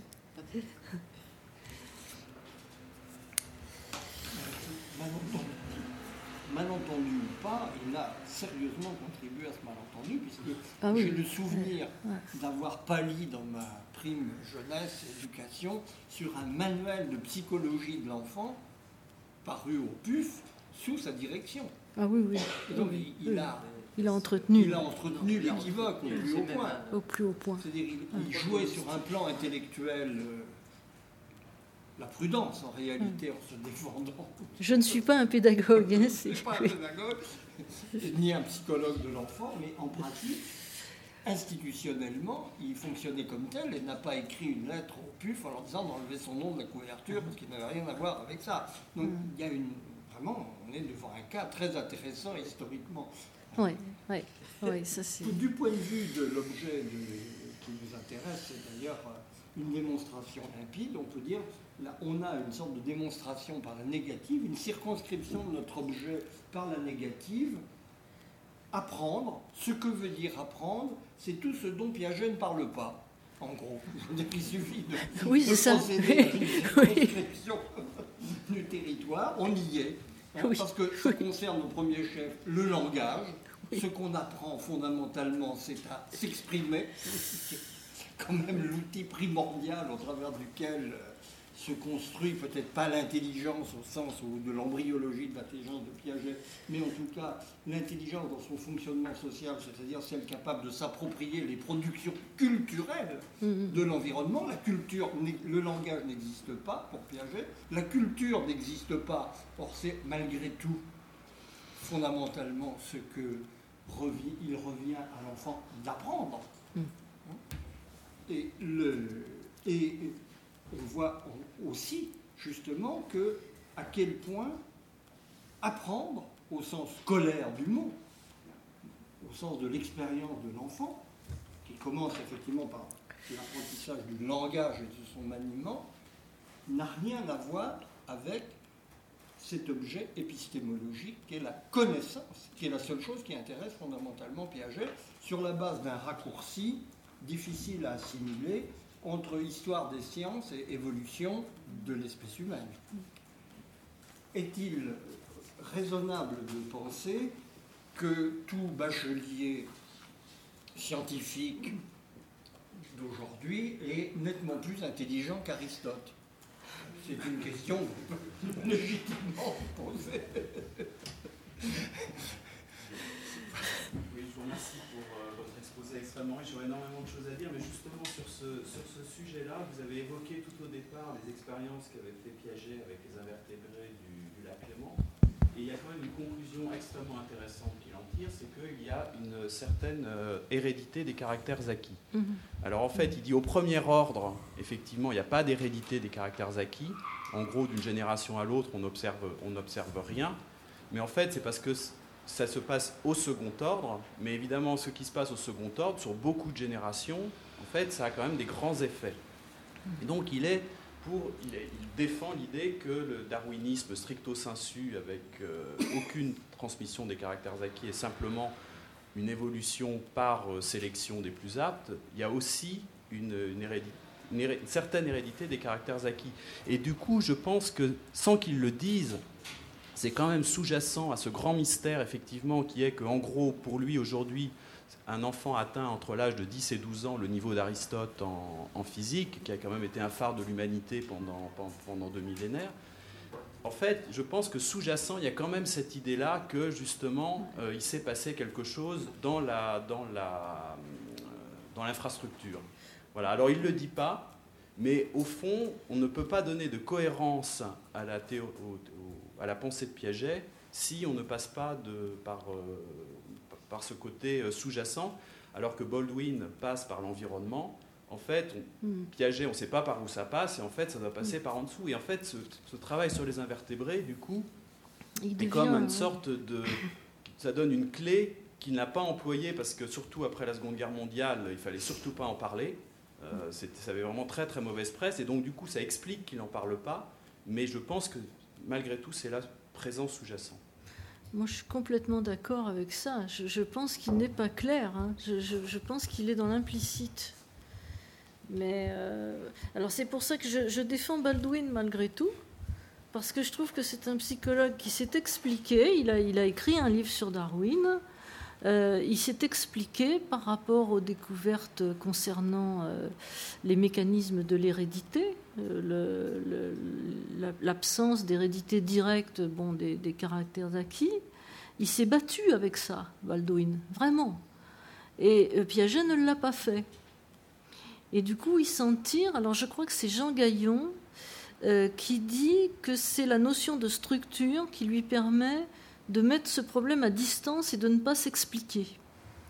Puisque à partir du moment où il y a structure, déséquilibre et passage à une autre structure et que ça résulte d'une activité, cette structure n'a pas besoin de l'hérédité pour être expliquée.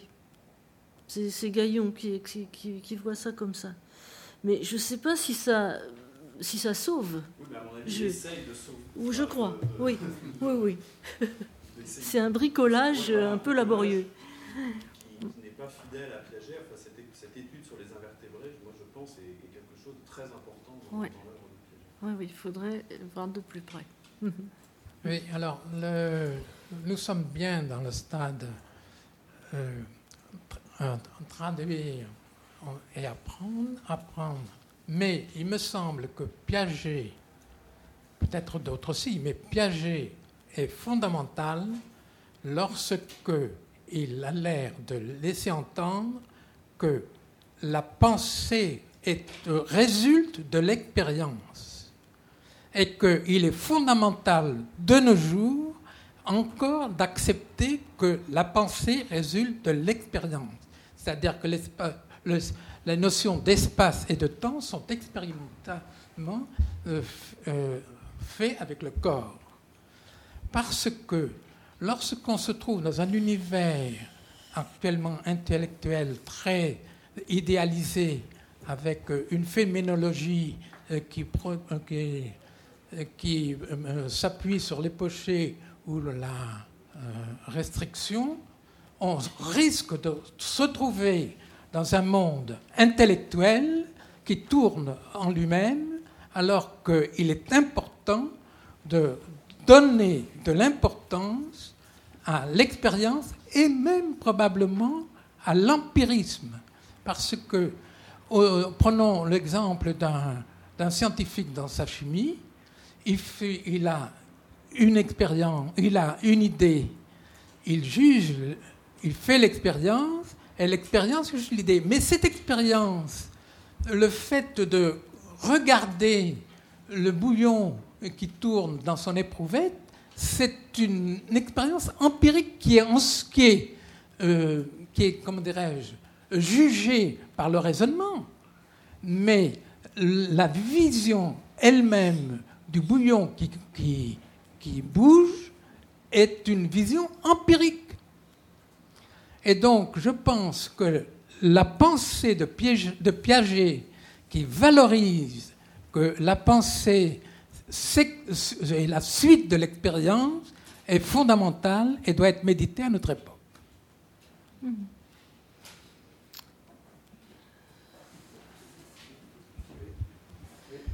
Petite question.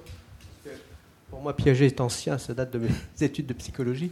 Euh, J'avais une question par rapport au concept qu'il utilise et qu'il, au fond, il utilise un peu les enfants comme euh, répondant aux questions que l'épistémologue Piaget se pose d'une certaine manière. Est-ce que les concepts, que le concept de temps, etc., est-ce qu'au fond il les définit ou est-ce qu'il les approche peu à peu parce que la manière dont les enfants résolvent les questions qu'il leur pose avec ses tunnels, avec ses, avec ses petites expériences, est-ce qu'il est qu'il a une définition des concepts, d'une part, et, ou bien est-ce que c'est des définitions purement empiriques liées, liées aux expériences qu'il met en place? Et secondo, est-ce qu'il a...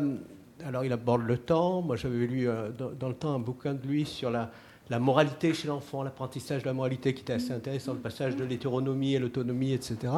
Est-ce qu'il est qu'il essaie d'avoir après une conception un peu holiste de cet ensemble de concepts dont il explique le développement de, en termes de, dire, de connexion entre les concepts, avec une vision un peu plus large justement de la manière dont ces concepts s'articulent dans la pensée de l'enfant, ou non? Alors, euh, il y, a deux choses. Il y a déjà les, concepts. Alors, quand il raisonne sur des notions comme le temps, etc., euh, il les définit généralement par rapport aux définitions les plus récentes. il se réfère à, la science actuelle. Alors, c'est ça son, sa boussole. Les, définitions, il ne va pas les travailler parce qu'elles sont là. Il les, prend comme elles.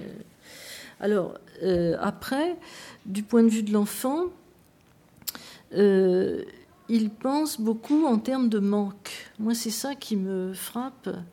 Peut-être que j'exagère un peu, mais il me semble que partant des concepts tels qu'ils sont pensés par les sciences actuelles, il repère avant tout dans ses entretiens ce que l'enfant n'a pas. C'est-à-dire par ces questions, il décèle là où l'enfant n'a pas, par exemple, la notion de temps comme une continuité irréversible. Voilà. Et euh, il va donc euh, qualifier ça de magie, de manque de réversibilité, manque euh, de la capacité d'ordonner. voilà. Et ce, terme de, manque me, semble justement très présent quand il raisonne sur, la, logique ou les capacités qu'il essaye de les ordonner en stade et en retrait. C'est ça qui me semble en retrait par rapport à la représentation du monde qui est une idée beaucoup plus riche et qui se, se rattache pour moi beaucoup plus à la child study euh, traditionnelle d'avant, quoi, où euh, des gens comme par exemple Granville Stanley Hall euh, avaient écrit un texte très intéressant qui s'appelle Le contenu de l'esprit des enfants, Contents of Children's Mind. Et alors il essaye de penser à la place de l'enfant de, les questionner, de leur faire raconter des histoires, rédiger des petits textes pour voir euh, euh, comment euh, ils imaginent la Lune, mais alors avec tout le côté poétique aussi, légendaire, imaginatif qu'il y a autour. Et c'est beaucoup plus riche parce que c'est vraiment le point de vue de l'enfant là. Et Piaget, comme il voit toujours les choses à travers la science actuelle, il finit par éliminer tout ça. Donc je ne sais pas si ça répond à une partie du problème. Puis, alors, les ouvrages sur la moralité sont un peu à part. Euh, il discute notamment avec Durkheim. Enfin, il discute rétrospectivement, évidemment. Durkheim est mort à ce moment-là. Donc euh, il, euh, il, fait un dialogue a posteriori avec Durkheim en faisant de Durkheim le représentant d'une règle qui s'impose de l'extérieur qui est hétéronome et lui, il se fait le défenseur d'une autonomie, justement, d'une construction de la moralité par l'interaction sociale, de la même manière qu'il y a construction de la réalité physique, du, monde de, la réalité bon, du, monde extérieur, par l'enfant. Et les choses fonctionnent plutôt d'une manière analogique, à mon avis. C'est pas quelque chose de bien articulé, me semble-t-il. Hein. sa manière de penser la moralité, c'est comme la manière de penser euh, la logique et le raisonnement hypothético-déductif, mais à quel moment ça se connecte? Alors là, la notion d'égocentrisme joue un rôle encore très important. L'enfant sort de l'égocentrisme et se socialise et devient capable de se mettre du point de vue d'autrui. Et comme c'est une construction de capacité, euh, ben en fait, c'est pas la peine d'imposer de l'extérieur et de faire comme Durkheim le dit, euh, le poids de la société. Bon, cela dit, il a peut-être raison hein, là-dessus. Euh, c'est peut-être pas le côté le pire de, Piaget. C'est des textes intéressants, mais qui me semblent mal connectés au reste. là, je faudrait peut-être retravailler ça, mais j'ai l'impression que c'est un monde à part là quand il résonne sur la moralité. Et alors il y a un texte où il a été particulièrement euh, clair sur l'articulation, si on peut dire, de toutes ces réalités-là, euh, sociales, euh, scientifiques.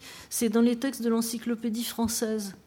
En 1935, il a écrit des textes pour l'encyclopédie française.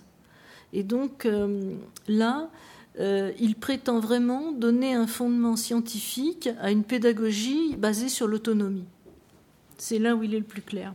Parce que par moment, on a l'impression qu'il a une anthropologie qui n'est pas articulée en dehors du concept des stades son point de vue euh, évolutionniste, et qu'il n'y a pas d'articulation des différents concepts euh, qu'il met un peu dans la boîte à outils de l'enfant euh, apprenant ou connaissant, qu'il n'y a pas de, désir d'avoir un point de vue articulé de la manière dont fonctionnent hein, ces, ces, concepts ensemble, et de la manière dont l'enfant les, les aborde d'une manière un peu global.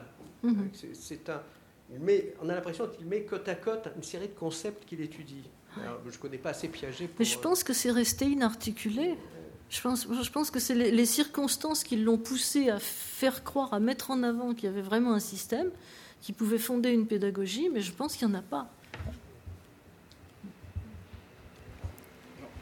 si on s'interroge sur le modèle par lequel finalement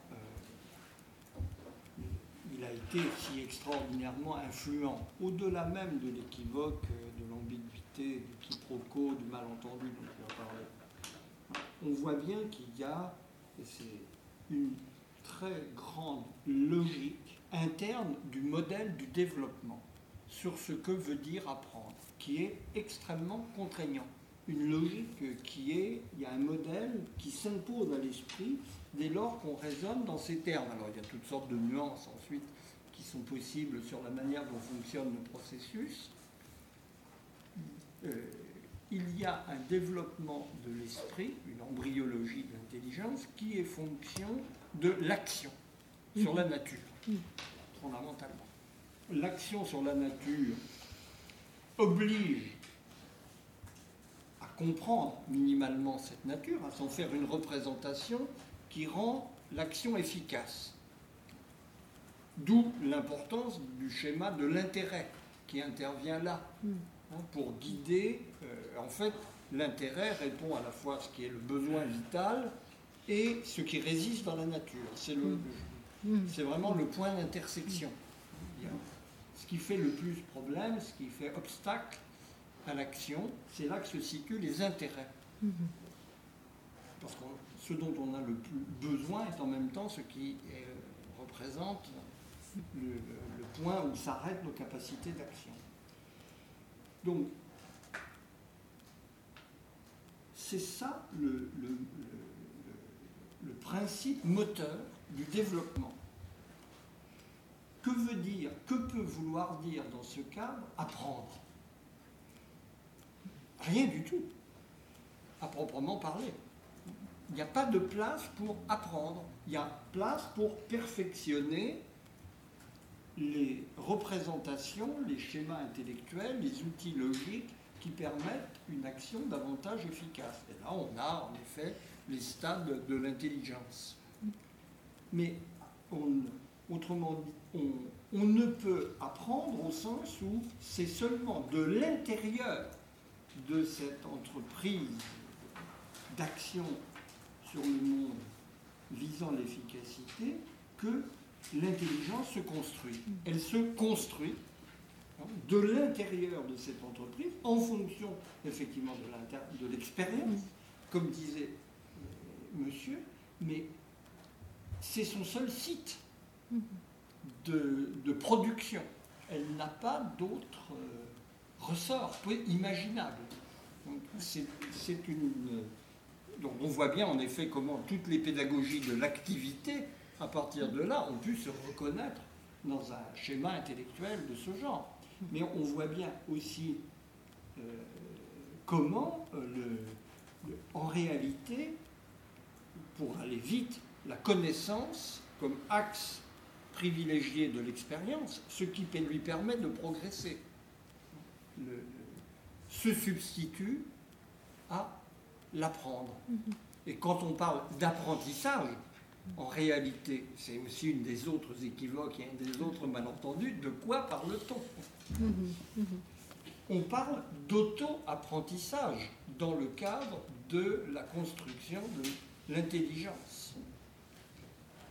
Il y a là un, trouble dans le mot qui brouille évidemment toutes les conceptions qu'on peut avoir.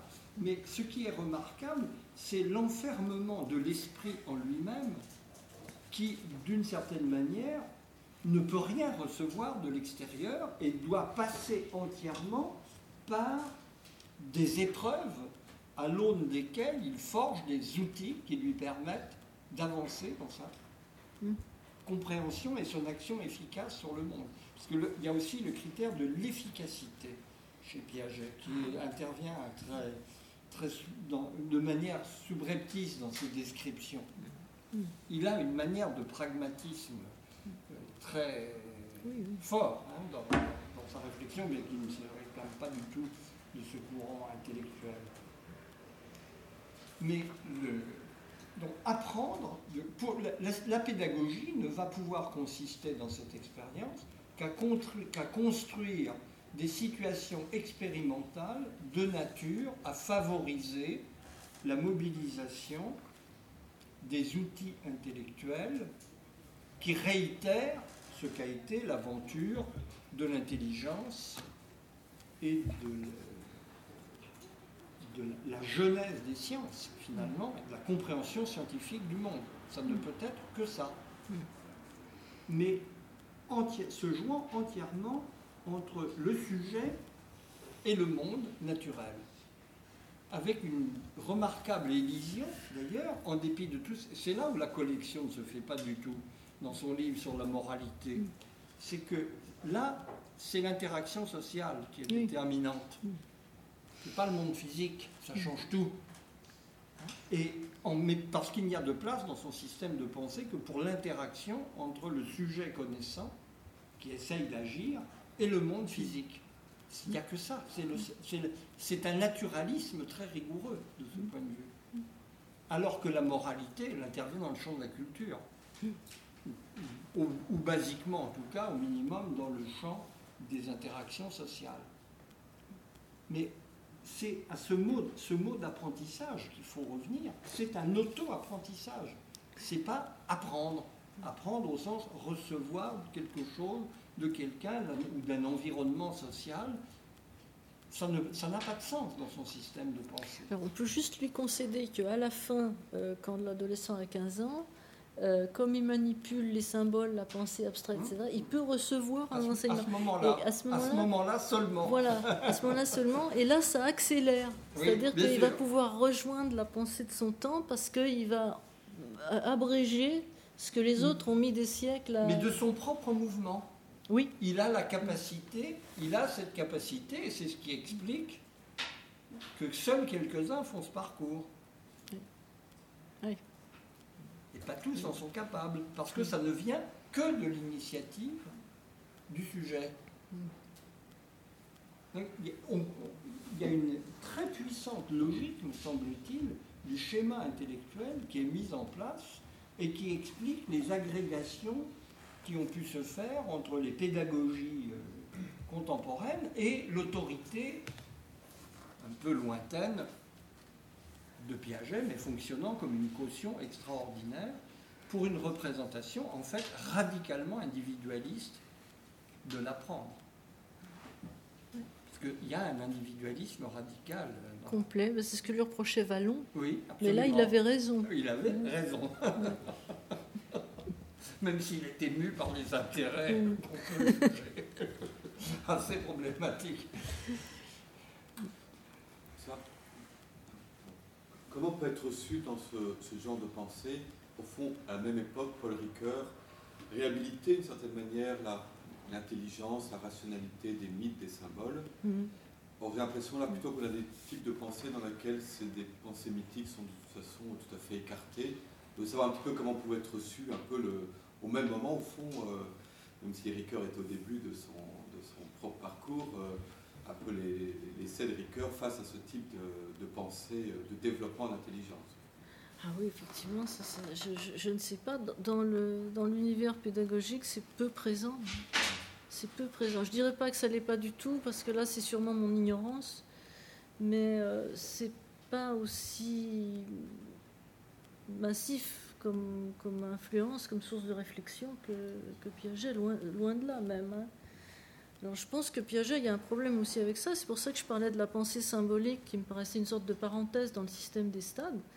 Ça, me paraît vraiment un système résiduel dont il ne sait pas quoi faire, et dont il finit par dire que c'est là pour être dépassé et que ça n'a pas d'intérêt parce que c'est faux.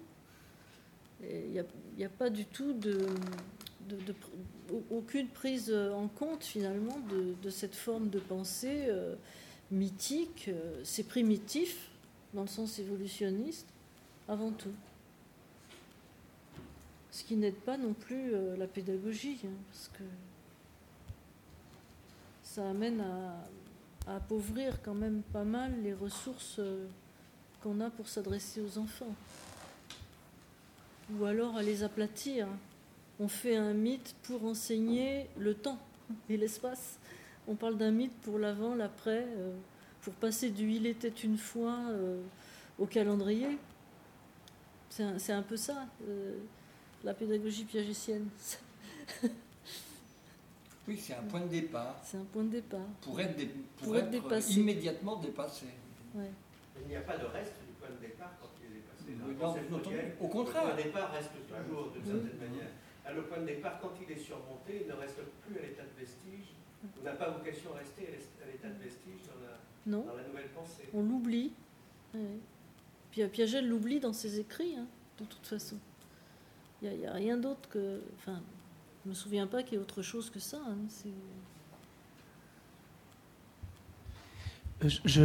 J'observe que beaucoup de, de ce qu'on peut dire est dans l'ambiguïté et dans, le, dans la métaphore qu'il emploie de l'embryologie de, de l'intelligence, qui est une métaphore finalement très, très surprenante.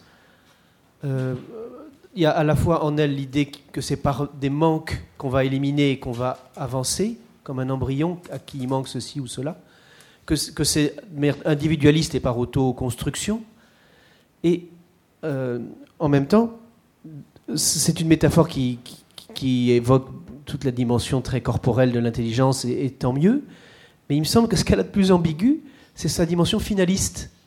C'est comme si on savait, on sait ce qu'est l'intelligence, ce qui est un peu le contraire d'apprendre.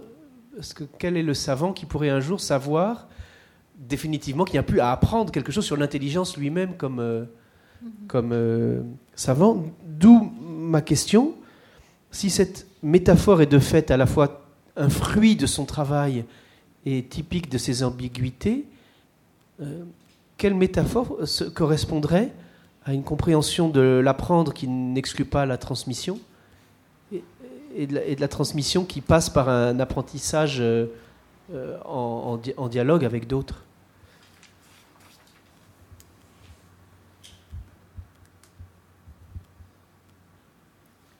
Par exemple, la pensée de Baldwin, on pourrait dire que c'est. S'il y avait une métaphore à faire, ça serait plus euh, peut-être euh, celle de la nourriture, puisque là, il n'y a pas de finalité. La, finalité, elle n'est que euh, dans la fin de l'histoire, si un jour il y en a une, éventuellement, mais il n'en parle pas. Elle est plutôt dans la diversité de ce que la culture peut proposer, y compris dans la différence des cultures. C'est pour ça qu'il y avait une métaphore à faire, c'est plutôt du côté plus traditionnel de l'aliment, de la nourriture. Mais un mot à propos de votre observation. Piaget récuserait totalement le, qualificatif de finaliste que vous lui appliquez. évidemment, c'est l'horreur absolue. Non, il répondrait simplement qu'il sait ce qu'est l'intelligence parce qu'il y a la science. C'est tout. Et la, la, science a démontré son efficacité, sa, à la fois sa capacité de compréhension du monde et son, la capacité d'agir sur lui qui en découle, et donc, sans être la fin, elle est évidemment le stade supérieur. C'est la hiérarchie prouvée par l'efficacité, à nouveau, à la fois dans l'ordre intelligible et dans l'ordre pratique.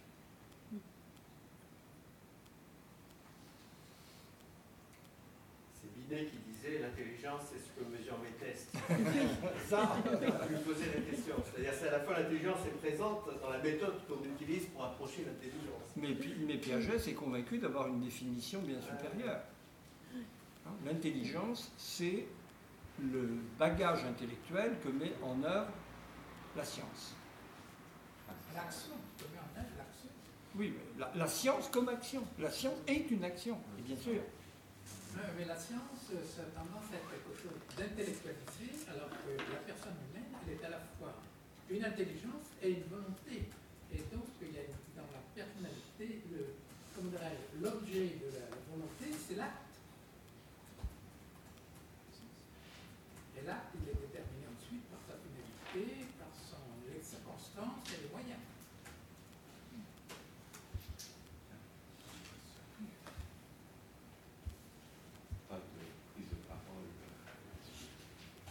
Merci beaucoup, madame. Nous retrouvons le 12 mai, là, je ne me trompe pas. Le 12 mai, le 12 mai, nous parlerons de quelqu'un qui a une approche très profondément différente de Piaget, tout en partant de lui, d'une certaine manière, en dialogue critique avec lui, qui est le Vygotsky. à la fois un nom très connu et une œuvre très peu lue, qui mérite d'être sérieusement interrogée. Si des personnes viennent pour la première fois et souhaitent être tenues au courant, voilà, vous avez une feuille pour vos adresses email, Internet. C'est la fameuse feuille, la fameuse d'accord.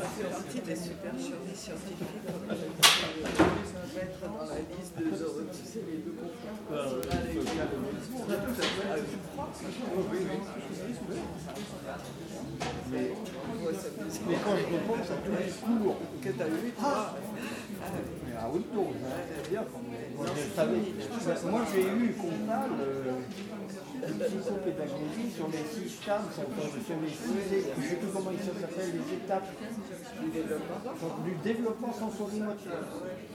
ah, les six internes au premier stade. Oui, oui, Très fort.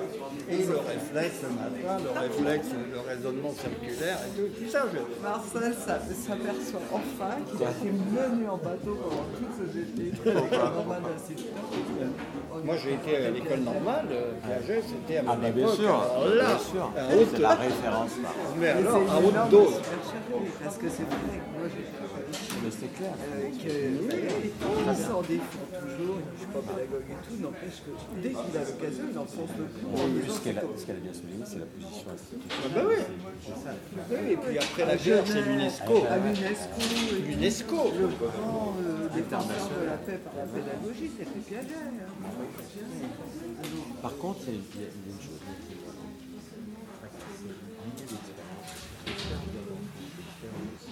C'est pas la même chose.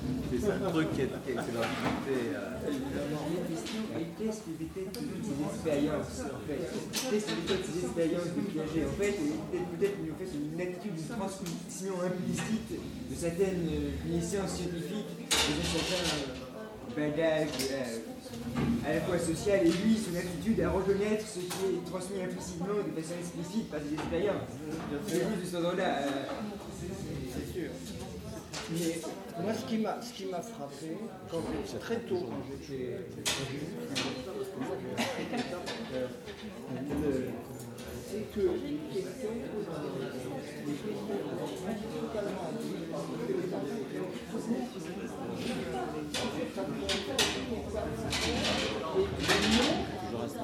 ils déduisent la réponse. C'est une attitude spéciale. En fait, je vous ai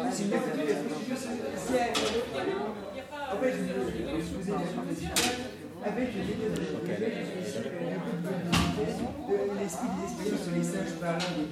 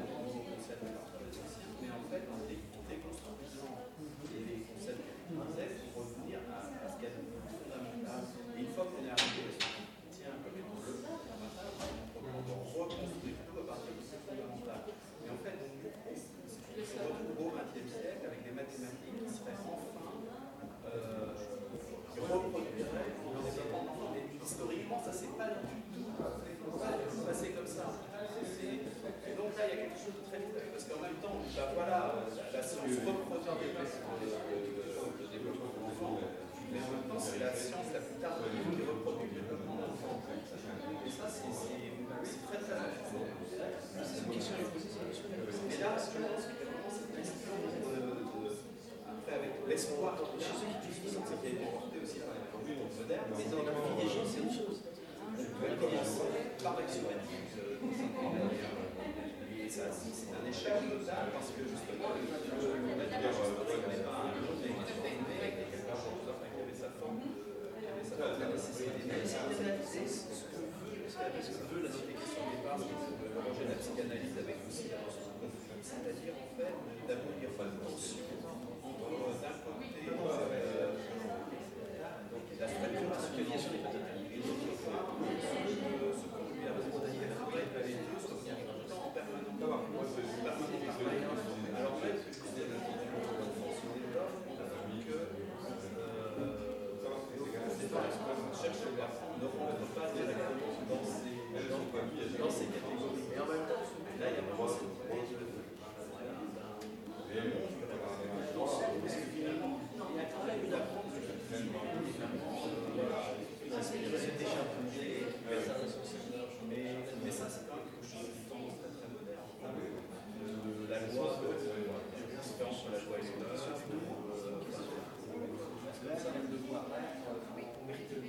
là, il y a vraiment la différence entre l'homme et la société. En fait, si on recherche sans cesse la meilleure société avec les moyens, le moyen va être le même.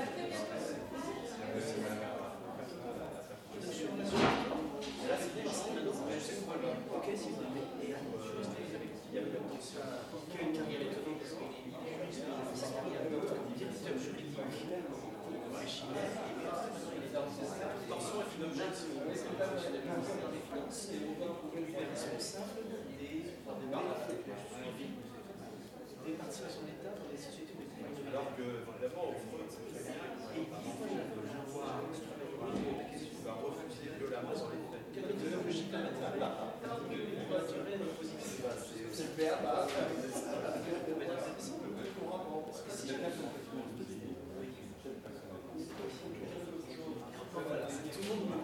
je me pose la question. Alors, sur les événements, sur les juridiques, soit vous créez une équipe de recherche, des.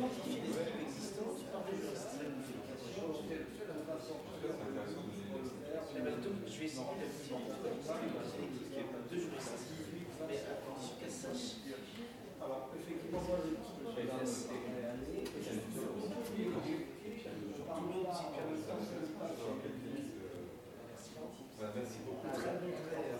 dire. C'est beau. C'est beau. On peut rester. Ça nous fait croire dedans, je veux dire, vous avez été lire des auteurs. Tu peux beau, j'ai un café. C'est pas l'histoire littéraire. C'est pas. C'est ou à ce moment-là, sur le vivre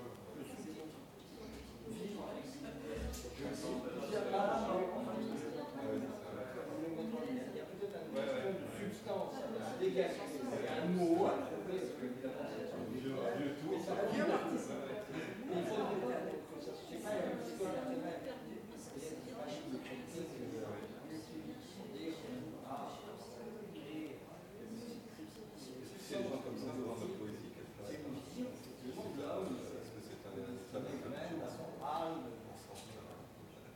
Il faut que c'est un dit, de la place à pour